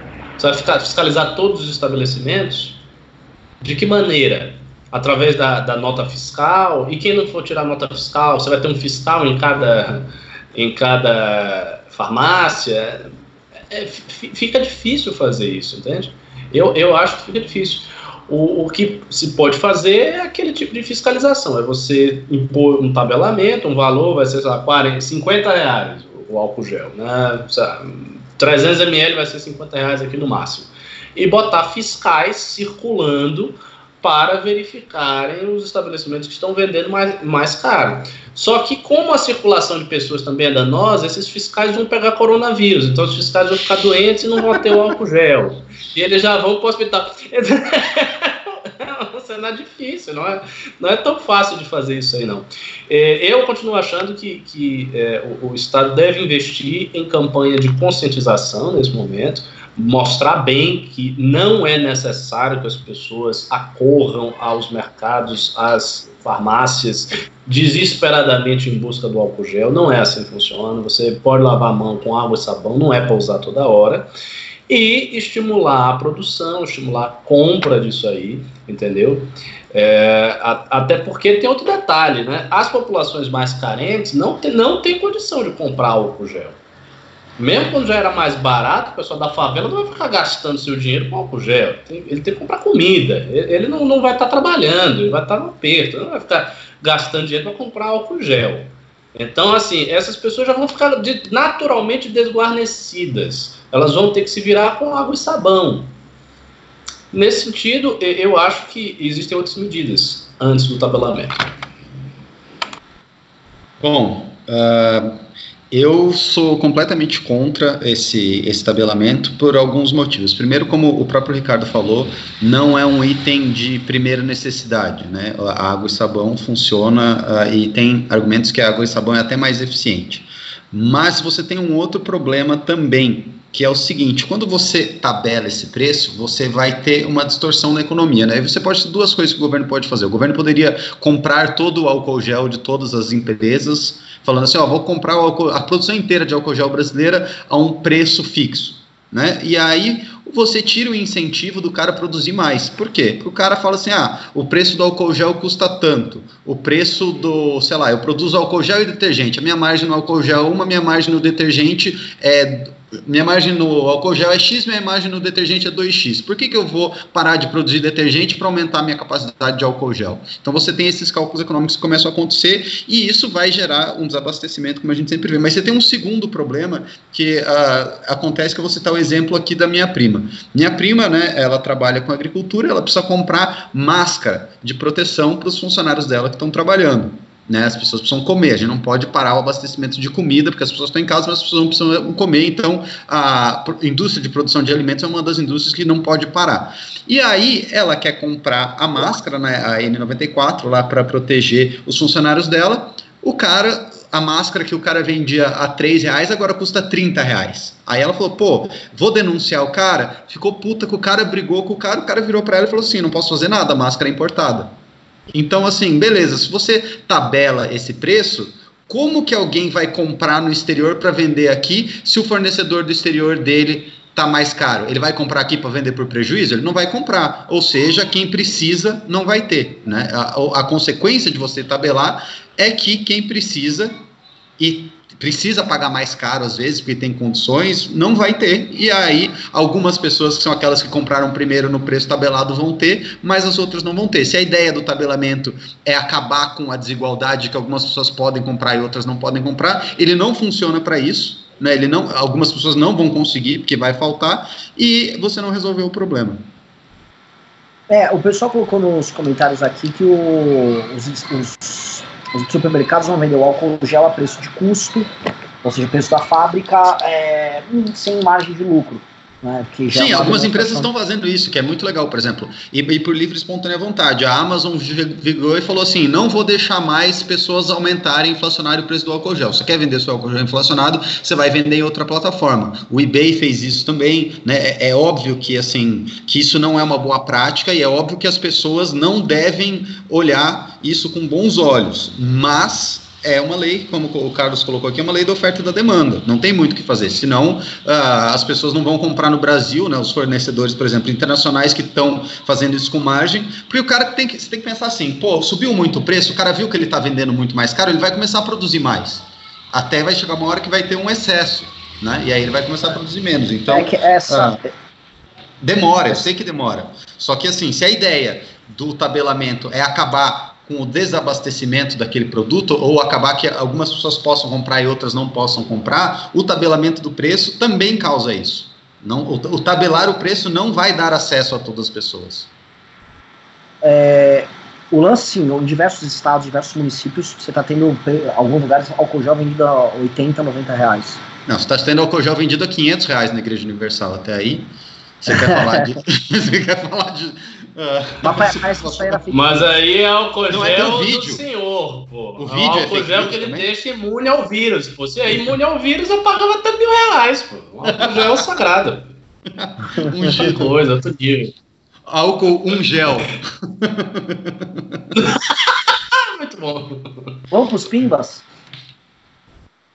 Vamos, Vamos lá, já tem um pimba aqui Renzo Seulin. Ah, mas só antes do Pimba, só um comentário. Agora sim, se a situação apertar mesmo, se você tiver crise grande mesmo, negócio, não vai ter, não vai ter lojinha vendendo álcool gel a 200 reais, não, rapaz, porque a galera vai meter a mão, vai quebrar a loja e vai pegar. Essa é a realidade. Então a loja tá, ah, o preço aqui é 300 reais. Os caras vão saquear, vão quebrar o negócio de picareta, meter a mão no álcool gel já foi. O que vai ter é mercado negro do álcool gel. O álcool gel vai ser, vai ser vendido por bandido. Mas isso, assim, numa situação. E aí não vai adiantar crise, tabelar, né? É. Pânico tabelar geral, o bandido do álcool gel. Se nesse ponto, já era. Mas vamos lá. Pimba do Renzo Seolini dou 50 reais. Vocês acham possível haver um golpe de Estado em algum momento, visto que entraremos em uma crise de saúde pública, econômica e de segurança jamais vista? Não estou apoiando nada, apenas eu gostaria da opinião de pessoas de visão como vocês. É, obrigado aí pela sua observação de que você não está apoiando isso, eu fico feliz. É, eu, eu, particularmente, acho que isto não vai rolar no Brasil. Não acho que vai ter golpe de Estado nenhum no Brasil. Falta logística, falta coragem, não falta vontade. A única coisa do golpe que não falta ao governo é vontade, o resto falta tudo. Né? e assim, a, a situação é, política do Bolsonaro também é, se deteriorou muito.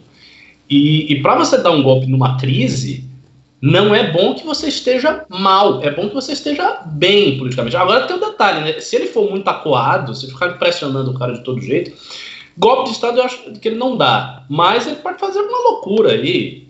Não, se sabe o que, que um cara acuado com a caneta na mão em desespero pode fazer. Então, a gente tem que ver aí a pressão que, que o cara vai receber. Uh, vocês querem comentar? É, é só, só fazer um breve comentário disso aí. É, o que me, me assusta hoje com essa história da China é, é, que é capaz deles realmente acharem que é possível não Estado.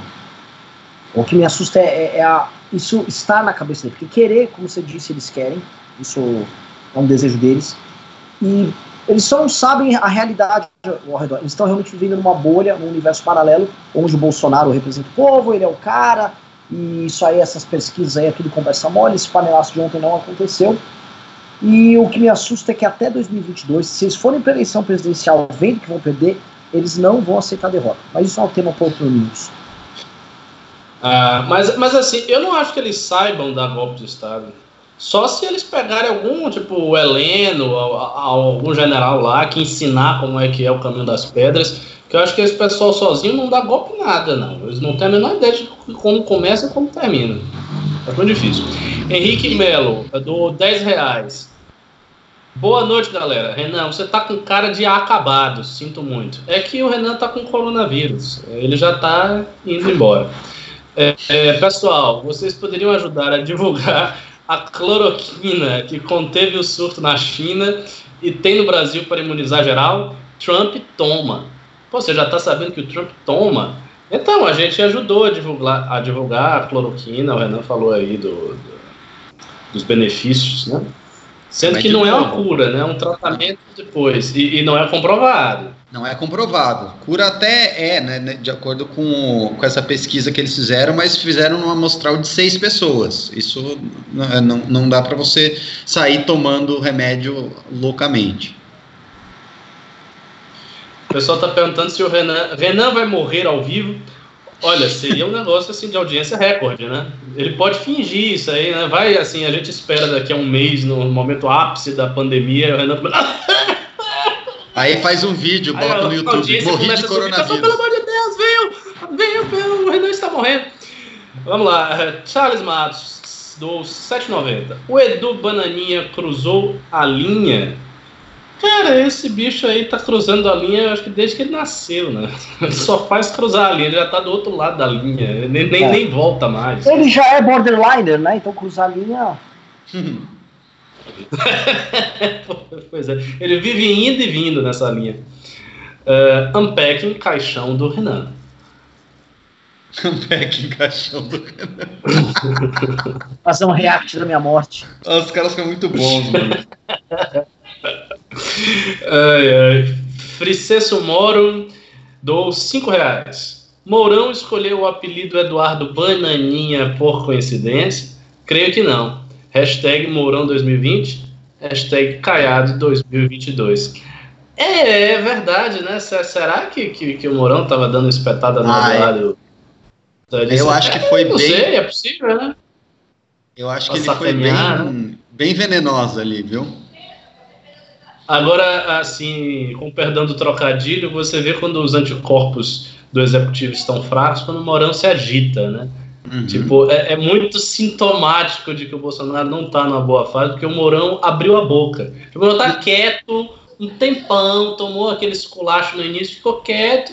Aí, de repente, o Bolsonaro começou a balançar, lá vem, quem vem? É. E, e, o Morão é tipo uma, é uma herpes, né? O Morão é uma herpes do governo. Quando o governo tá fraco, ele aparece. Mas você vê que, é o que eu falei mais cedo aqui no programa, foi, um, foi uma declaração xadrez 4D, porque você vê que ele tá defendendo o governo, ele tá falando, não, é porque o que ele falou é meio parecido com o que o Ernesto falou, só que ele botou uma maldade lá, porque ele sabia assim, se vierem me acusar, eu defendi. Só que ele botou uma maldade do Bananinha, que todo mundo só vai falar do Bananinha. Então foi aquilo sim foi xadrez 4D. É, o Morão tá começando a aprender a jogar com os frames aí, tá recebendo lições de alguém, deve estar tá consultando o Luciano Ayan, tá, tá, ficando esperto. E é. E, e é, engraçado, porque esse foi, um, esse foi um grande erro político do Bolsonaro, ter colocado o Mourão como vice. Ele nunca imaginava que o Mourão ia ter a postura que teve. Ele botou justamente como garantia de governo dele e, e se deu mal, porque o Mourão claramente ambiciona a carreira presidencial. Isso é uma coisa óbvia. É, mas ah, ele tava, vamos lá. Ele tava Jason... de todo jeito. Imagina se ele tivesse botado a Janaína e a vice dele estava falando que ele tinha, que ele tinha é, cometido o crime de responsabilidade agora, fazer aquele discurso que ela fez sendo vice dele. É, verdade. Mas se ele botasse é... o príncipe, nada disso ia acontecer. É. O príncipe tá achando Mas que o Bolsonaro príncipe tinha, orgia, tinha o boato da orgia com o mendigo. Você lembra do boato da orgia com o mendigo? orgia com mendigo. Tinha um boato, não tinha? É... Tinha um dossiê rodando. Não lembro se era orgia com mendigo. Tinha alguma. Não, batia em mendigo e fazia orgia homossexual. Era isso. Eu que misturei. É isso, batia em mendigo e fazia orgia homossexual. Esse pessoal da, da realeza sempre tem umas parafilias estranhas. Não é tradicional. que, é, que, que Jason Soledade. Doou 5 reais. O país que é, melhor está lidando com o coronavírus é a Coreia do Norte. É, eles têm uma metodologia muito eficaz. Qualquer caso de Coreia do Norte desaparece logo em seguida. Eles usam um remedinho pequenininho assim, assim, mais ou menos desse tamanho, entendeu? Que você aplica aqui na cabeça. Um remédio de 9 milímetros. É. Pimbaço de Marisa Iga, 3 mil ienes, não falou nada. Tem alguém com o áudio aberto aí, gente. Eu. É o Renan. Vai precisar falar antes de ir pro Pimba. Fala aí. Seguinte, o Risto tá reclamando aqui que eu tô vendo o vídeo. Acabou de ter live do Bolsonaro. Bolsonaro voltou a minimizar, falou: a economia tem que andar, pô, quer fechar a academia, caras querem fechar as pessoas em casa, aí não dá, né? Morreu o sétimo brasileiro agora, né? O brasileiro morreu ali, mas não dá para saber se foi o corona, porque tinha outras doenças também, e aí o corona chegou por último. É sempre essa conversa, cara. Esse cara é um débil mental. Respeito. Cara, esse cara é muito bom, meu Deus do céu. Cara. Ele se arrisca tanto politicamente ao fazer isso, é impressionante. É, eu, eu, não sei se ele vai ter sorte, porque já estão falando na tal da cloroquina e hidrocloroquina. Vai que o Bolsonaro tem sorte, esse negócio chega, vem pro Brasil, todo mundo toma, todo mundo fica bem. É, o cara, às vezes, é um abençoado, né? Na, na, na acho, estupidez dele, na sua. Eu acho assim, mesmo que chegue no Brasil. Sei lá. Mesmo que chegue no Brasil, imagina o trabalho de logística que não vai ser comprar isso e distribuir para todo mundo. Assim, a gente não consegue acabar com a dengue, oh. a gente não consegue acabar com o sarampo. Imagina o trabalho de logística que não vai ser distribuir isso para a população. Se for uma medida profilática, né? Uhum. Mas assim, eu acho que a distribuição aí vai ser um pouco diferente, porque vai ter uma, uma peculiaridade na distribuição desse negócio. Se tiver nos postos de saúde, a população vai atrás. Ah. Vão se formar filas gigantes para o pessoal pegar. E é um, um, dos problemas é que a população não é tão preocupada assim com dengue, nem com sarampo. Mas como se criou um alarde enorme em torno do coronavírus, eu acho que a população naturalmente vai pegar, vai, vão ter filas gigantescas nos postos. Concordo. o governo teria menos dificuldade na logística de distribuição. É, eu, engraçado que ele está citando que a academia, né, que a academia não deve fechar. Putz, academia. Preocupação cara, academia. André Musel. Tem que ficar viril. Eu trabalho com entidade, claro. Eu trabalho com entidade de classes médicas aqui na Bahia e fomos em vários hospitais, tanto estadual quanto municipal. Nem médicos, nem pacientes de proteção EPI falta álcool nos hospitais. Pois é, esta é a situação, é depoimento do André Musel lá de Salvador. O bagulho tá sinistro. Vamos lá, próximo Pimba.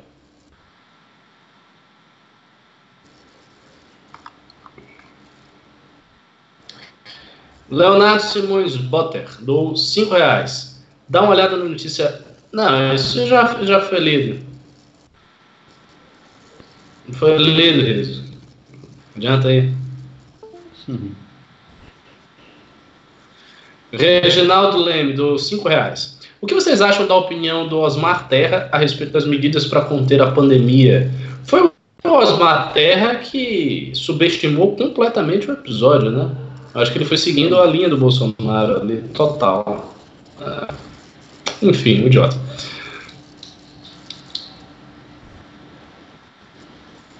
Rafael Piccolo.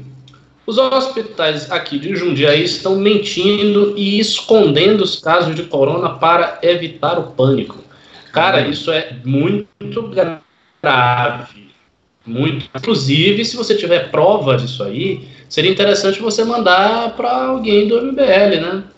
Não sei Sim, se com certeza. Isso é um, é se você, você tivesse a prova, se a prova material que ele que tá, que tá mentindo, um depoimento, alguma coisa assim, seria um puta furo de reportagem. Seria bem interessante de aparecer isso no MBL News. Leonardo Guariz Barbosa deu 5 reais. Tá aparecendo as lives da Paula Maria Gabinete. KKKKK. Só falta lambição de saco de velho e fake news mas pelo menos tem qualidade no conteúdo. É, você vê a decadência que a gente se encontra, né? Parecendo com Paula Marisa, o negócio tá, tá ruim mesmo. Mas obrigado pela parte do conteúdo. Malê al Brasil deu 5 reais. É que agora os chineses já conseguiram o que queriam. Vão liberar a cura. Os chineses são sempre malandrinhos, né? Esses chineses, ninguém brinca com eles. Carlos Pisani Neto deu 20 reais. Procurem Japanese flu drug clearly effective in treating, in treating coronavirus. Says China, no The Guardian. Ah, interessante. É, essa, essa droga que você está citando é a mesma que a gente falou aqui, a cloroquina ou é outra coisa? Se for outra coisa, manda outro pingo para nos esclarecer. Uh, Yuri Cordeiro mandou dois reais. Cruzei os dedos e comprei Bitcoin. É, rapaz, talvez seja um investimento bem efetivo. O Bitcoin tá baixo ainda, Pedro? Baixou mais já deu subiu? Uma, já, não, subiu, subiu bem. Subiu. Uh, ah, pô, eu ia comprar. É impressionante, eu só penso em comprar o Bitcoin na hora errada. Não adianta, esse negócio subiu de não, não é para mim. 15% no, de ontem para hoje. Bateu aí 5.271 dólares e agora está 6.200 dólares.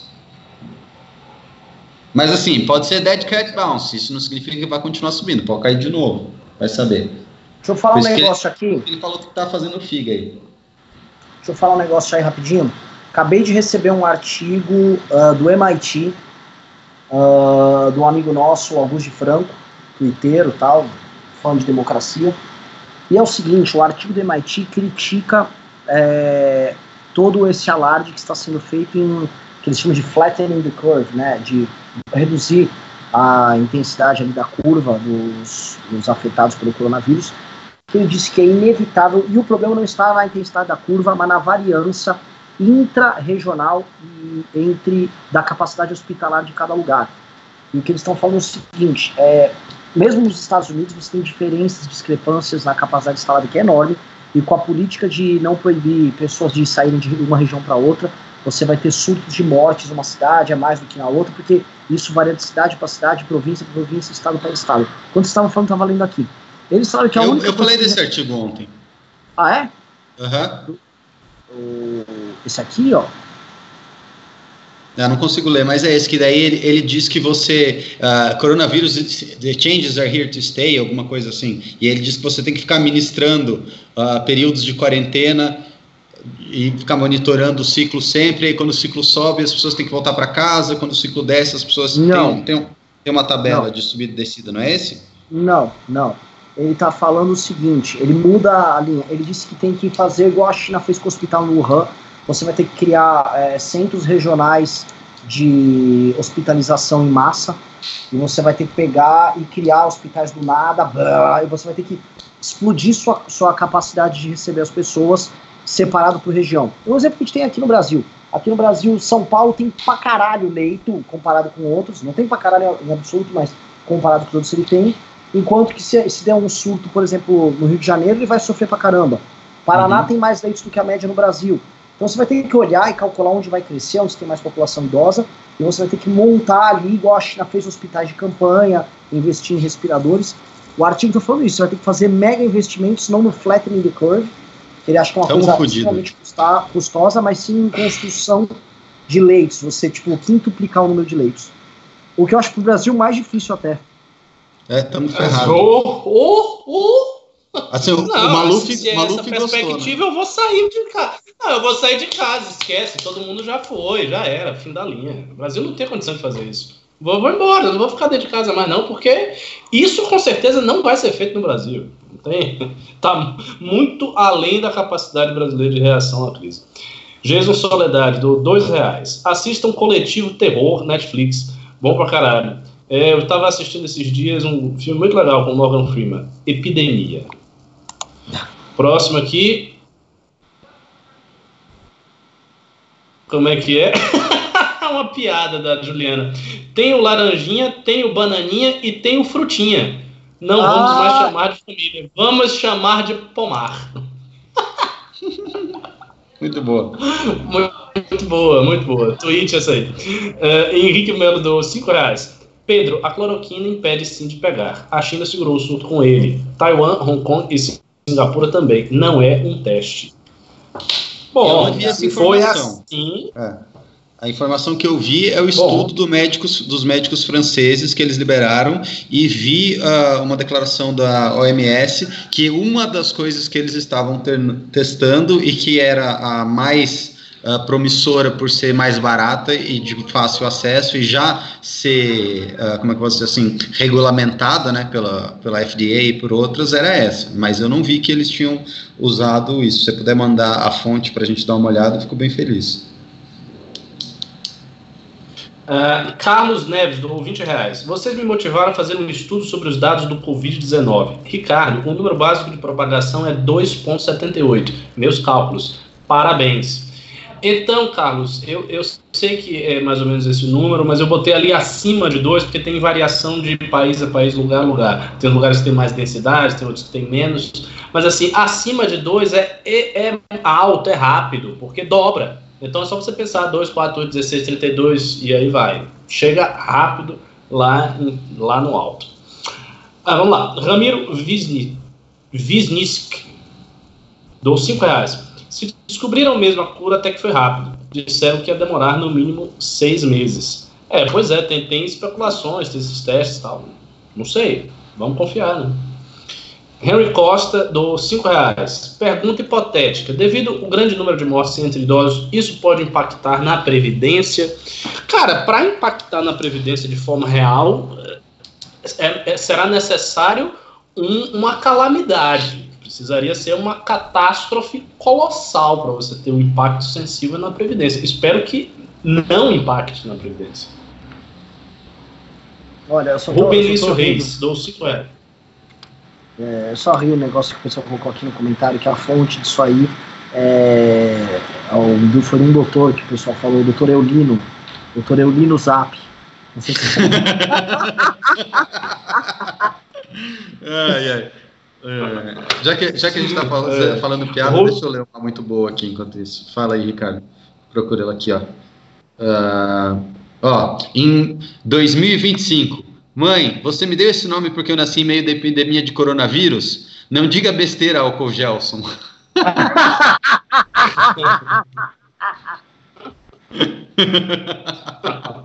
Álcool Gelson, muito bom. Rubelício Reis, 12, 5 reais. China veio com tudo contra 01 porque tem muita culpa no cartório. Quem intimidar para ganhar no grito enquanto ainda é possível. Não necessariamente. Não necessariamente a, a, China tem culpa. A China veio com tudo porque a China tem como vir com tudo, pô. Se fosse, sei lá, Trinidade Tobago, não falava nada, mas é a China, né? É a vida. As coisas não são justas. É, Thelma ML do 1,99 dólares pela samambaia que parece sedenta. Estão dizendo que você está deixando a samambaia morrer. Eu não vou é? alimentar, eu vou embebedar elas hoje. André Lemes deu 5 reais. O maluco do Olavo tem um ditador na barriga. Diz que o Bolsonaro não fez nada contra seus inimigos. O que o maluco queria que fosse feito? Eu sei o que ele queria que fosse feito. Ele queria que, primeiro, ele queria que os partidos de esquerda fossem fechados. Ele já falou isso várias vezes. O partido tinha que ser fechado por colaboração com o Foro de São Paulo, que é um organismo estrangeiro. Isso ia cair na lei de, na questão da soberania nacional. Então ele queria isso aí. Segunda coisa, ele queria que a mídia ela fosse as, as a publicidade estatal ela fosse retirada, que o Bolsonaro uh, fizesse um programa diário, semanal dele uh, na TV. Então ele queria uma série de coisas que realmente o Bolsonaro não fez.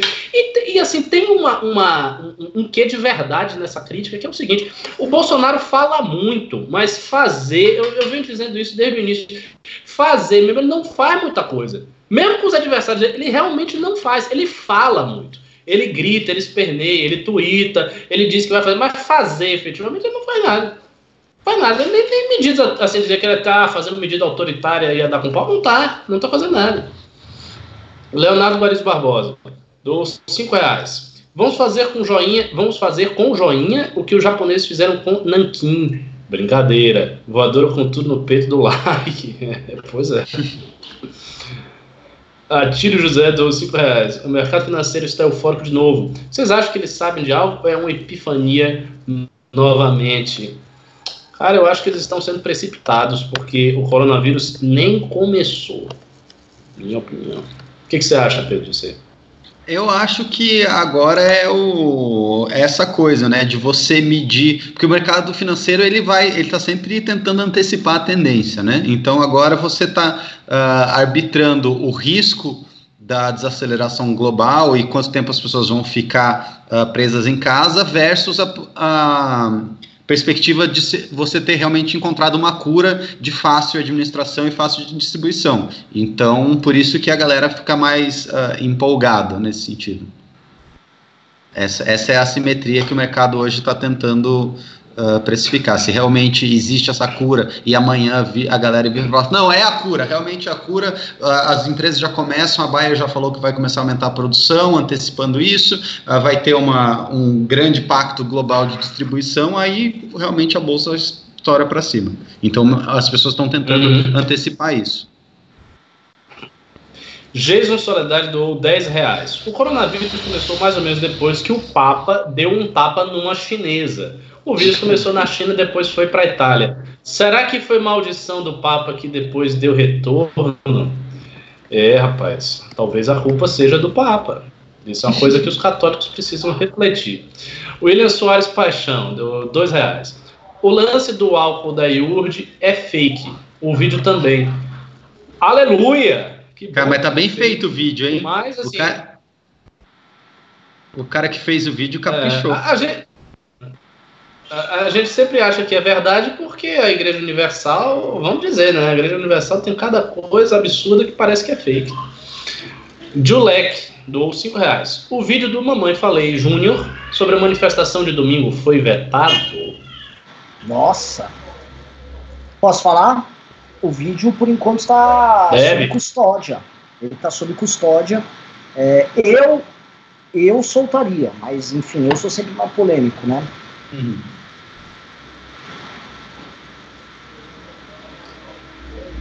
Rafael Pimenta dou 5 reais. Falando sério, existe esperança para o governo? Se sim, qual seria? Qual postura deve ser do atual presidente? Abraço. Para mim, a grande esperança do governo é que esse negócio seja a mesma cura e que o coronavírus não suba aqui. Porque se subir violento, eu acho que o governo pode continuar, não que ele vai ser impeachmentado nem nada, mas vai sofrer um impacto devastador, principalmente tendo em vista que Bolsonaro continua apostando em fazer declarações que minimizam a epidemia. Ele abre a boca, ele vai dizer: não, mas não pode parar a academia. Como é que o pessoal vai ficar forte? Só porque vai morrer, tem que morrer bonitão, né? Trincado. Besteira. Como é que o Carluxo vai paquerar? Rafael... Ele tá pensando, imagina o Carluxo em casa aqui o dia inteiro enchendo o meu saco. Putz, não, realmente eu acho que vale a pena passar qualquer risco contra isso. Rafael Pimenta, opa, é, Gustavo BR dou 20 reais. MBL seria legal chamar a atenção sobre as necessidades das pessoas ficarem em casa. Já pensaram em chamar a atenção fazendo uma live com alguém figurão contra. Como é? Algum figurão contra o MBL? Tipo uma live Felipe Neto e Nando Moura juntos. Eu, ah, particularmente, não gosto muito da ideia de chamar um figurão para falar mal do MBL, não. Teve um eu programa aqui. Eu acho que, ele está sugerindo, é, tipo assim, pegar pessoas que discordam, que são inimigas e se unirem para uma causa comum para as pessoas ficarem em casa, entendeu? Eu acho que foi isso que ele sugeriu. Ah, ah, entendi. É, isso poderia ser, né? Poderia ser. Uh, Bruno Sardinha dou 20 reais. Talvez o Mourão esteja cansado desde o início do desempenho do Bolsonaro. Deve, deve rolar uma vergonha ali, é constante. Creio que por isso que posso transparecer que o Mourão está sempre secando a presidência.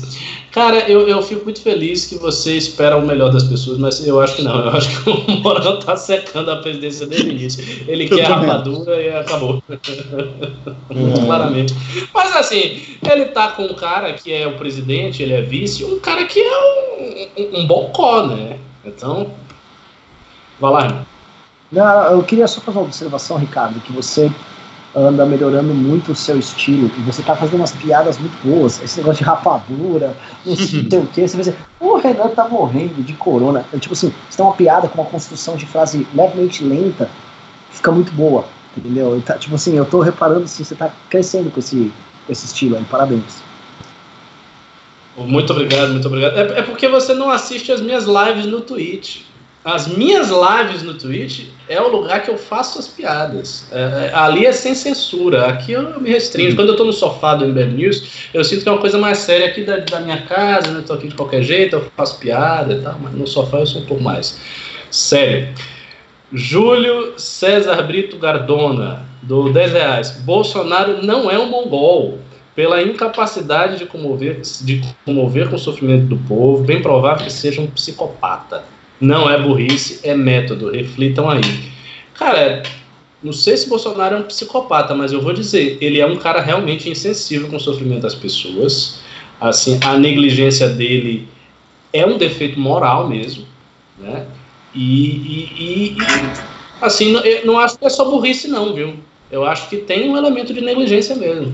Ele fala de uma maneira assim, sabe? Tipo, ah, não tô ligando, né? Morreu só sete pessoas, que besteira. Diego França, do dois reais. Bolsonaro vai cair. O que vocês acham? Não sei.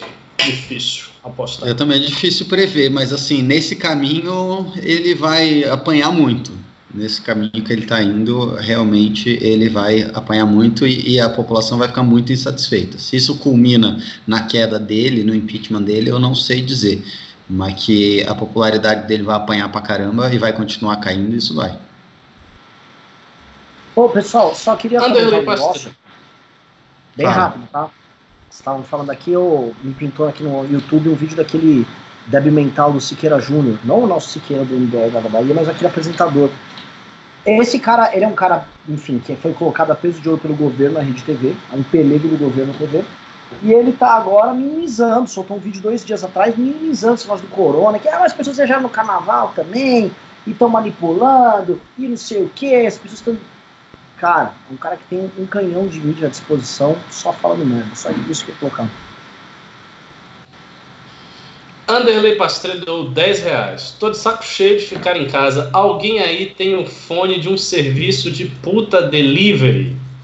Rapaz, é, lá, amigão, lá na Bahia tinha um Elite Girl. Aqui em São Paulo eu não sei, né? É, mas puta pode transmitir coronavírus também, irmão. Agora é só, é, só webcam agora que você tá podendo fazer. Ah, o pessoal tá se arriscando a pegar HIV. Quem é que livra com coroninha? Que besteira. Carlos Pisani Neto deu 20 reais. A droga que mencionei antes é Favipiravir e se mostrou efetiva em 91% dos casos que foi usada, mas não é tão efetiva em casos graves. Hum, é, cara, isso, isso também é algo a, a, ser estudado. A gente vai, eu vou pegar esse nome aí. Fa, fa eu acho que eu acho que eu tinha visto esse no Jonathan, quer ver? Ó, peraí. Vai, vai falando aí, eu já abro a minha pesquisa. É uma carreta da Tratores Teixeira passando aí. Naldo Sabino doou 5 reais. Perceberam que quando Bananinha falou a merda, os milicos digitais se calaram? E do nada todos entraram em ataque ao embaixador chinês do nada? É, pois é. Exatamente. Eles sempre fazem isso. É sempre, cara, essas coisas são sempre orquestradas.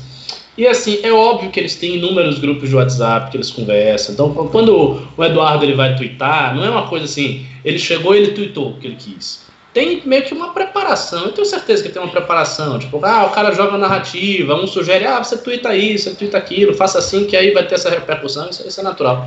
Eles fazem isso. Oh, uh, Roger Alves, do dois reais. Uh, posso falar?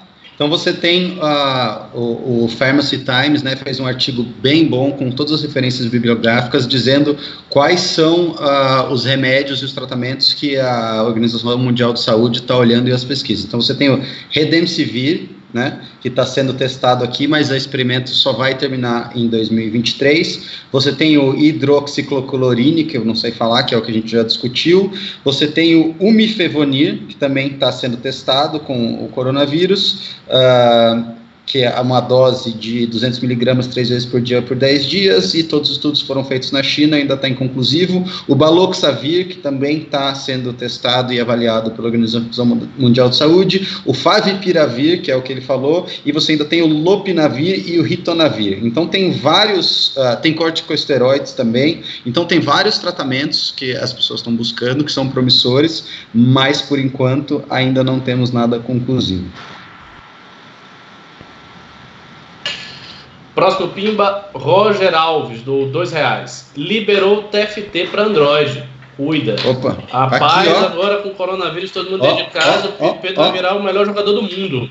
Tô aqui, ó. Tá, tô no, tá no iPhone também aqui, ó. Acabei de baixar, eu vi que ele mandou o Pimba e já instalei aqui, ó. Enquanto, tava, enquanto vocês estavam falando. Fudeu.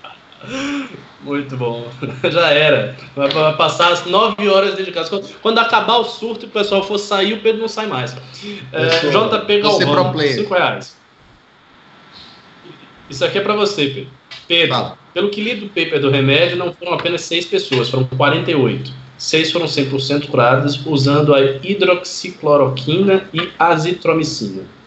Tá, mas e as outras 48, então? Qual é a taxa? Porque eu lembro, eu lembro das 6, eu não lembro dessas 48. Se você falou que as 6 foram curadas, 6 em 48, sei lá, não é tão promissor assim, né? É um oitavo. É. E é tem um detalhe ruim, aqui, tá? É, é, eu tinha outro número que, era, que foi testado em 27 pessoas, sendo que uma parcela grande, pelo menos metade, era placebo. Hum. Né? E outra coisa, aqui para quem está animado, ah, mas então e a azitromicina? A azitromicina, ela você precisa de receita para comprar, não tiver de receita. Então não dá para sair se estocando, vai precisar ir para o posto de saúde, vai ter um procedimento diferente. Uh, Rafael Pimenta do 10 reais. O efeito que o isolamento geral, deveria ser apenas dos idosos, vai gerar no mundo nos próximos anos será muito maior que deixar que todos se contagiem e fiquem imunes mas quem tem coragem.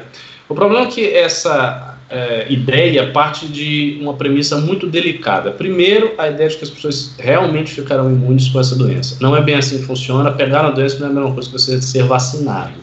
É, uns, uns, estudos no Japão já estão mostrando que tem pessoas que pegaram e aparentemente voltaram a pegar. Então, primeiro ponto. Segundo, é a quantidade de gente que vai morrer. Né? Se você fizer isso, você vai acabar é, decretando a morte de uma quantidade enorme de pessoas. Você fala, ah, mas os idosos vão ficar isolados. Sim, mas eles vão ficar isolados aonde? E se eles morarem com jovens? Eles vão ter que sair das suas casas, eles vão ficar no abrigo, todos os idosos que moram com jovens vão ficar no abrigo. Percebe? Não é, não é tão fácil assim. O idoso vai ficar isolado no quarto e o jovem vai ficar no resto da casa, porque ele saiu, ele está coronavírus, ele vai passar para o idoso. E eu, eu acho que essa estratégia ela não vai rolar, não. Inclusive foi a tentativa lá da Inglaterra e eles voltaram atrás. E é politicamente inviável, né? Numa democracia isso não rola nem fudendo. Numa ditadura, talvez um ditador maluco vá lá e fala: foda-se os velhos, mata mesmo essa porra, e ele tem poder para fazer isso. Numa democracia. É, numa democracia não, isso não vai rolar, não. Yuri Cordeiro, 20 reais. O Jornal Nacional acabou de divulgar de forma meio genérica que partir de zero hora de sábado será proibido circulação entre Rio e São Paulo. Será que vai rolar algo estilo fronteira El a México, que ninguém poderá atravessar a Dutra de carro? Como é que é? Finalmente estamos mais perto do separatismo. Rio de Janeiro é seu país. Fechou. Fizeram o muro? É isso? Fizeram o muro? Aí, Ricardo, tá acontecendo, tá acontecendo. Ó, só comentar disso aí que é, é triste, mas é uma realidade. Para São Paulo, isso vai ser muito bom, porque você vai ter um problema. Não, não, é gravíssimo o problema, porque São Paulo, quando você pega o mapa dos leitos, São Paulo, já na, chegando no Rio de Janeiro, que é o Vale do Paraíba, na região de São José dos Campos, então você tem muitos hospitais. E você vai ter de lá até São Paulo um monte. O que você vai ter ali quando chegar na Baixada Fluminense, faltando leito, de gente querendo vir para São Paulo procurar, vai ser uma loucura. É desumano a gente falar isso? É, mas enfim, é a realidade que está dada aí. A questão não é não só essa, que é, não é que é humano ou é desumano, a questão é que você também, é, esse trânsito de pessoas, você acaba infectando gente que vem daqui de lá para cá e daqui para lá, né? Sim, sim, estou comentando da, da, tristeza, eventualmente. É que assim, é como se também houvesse uma fartura de leitos aqui. Aqui vai estar tá lotado também do mesmo jeito. Sim. É, eu vou adiantar aí, porque já são quase nove horas, ainda tem bastante pimbo. A galera tá pimbando assim com vontade. É, o, o Julek pimbou dois reais. O Rubão sumiu. Pegou corona indo para Brasília. Não, eu tô com notícia disso. E aí, talvez. O Rubão, o Rubão pegou sífilis comendo um travesti. Olha lá, o Rafa falou aqui, ó. Uh, o teste de azitromicina teve 100% de eficácia com seis pessoas, com N6, e o outro, peraí que andou aqui, de hidrocloxorina teve 57% de eficácia com N14. Então, hidroxo... Cara, eu não consigo falar essa porra. Hidroxicloroquina e azotrimicina teve 100% de eficácia testando em seis pessoas e só a hidrocloxirina teve 57% testando com 14 pessoas. Ricardo Farnock, do 5 reais. Vocês acham que a manifestaçãozinha do dia 15 pode ser enquadrada como crime de responsabilidade? Não, não acho. Anderley Prasteiro, conheço o Angel Delivery. Ah, eles levam anjos, travecos, não mulheres, de moto para a sua casa. Recomendo! Viu? Olha só, para quem quer o serviço, Angel Delivery. Levam travecos para a sua casa. Fique feliz. William Soares Paixão, do 2 reais. Se Rio de Janeiro é meu, meu país, quero me separar do Leblon. É, vamos ver o que, que vai acontecer com o Rio de Janeiro, né? Nossa, Talvez daqui a alguns meses nem exista mais o Rio de Janeiro.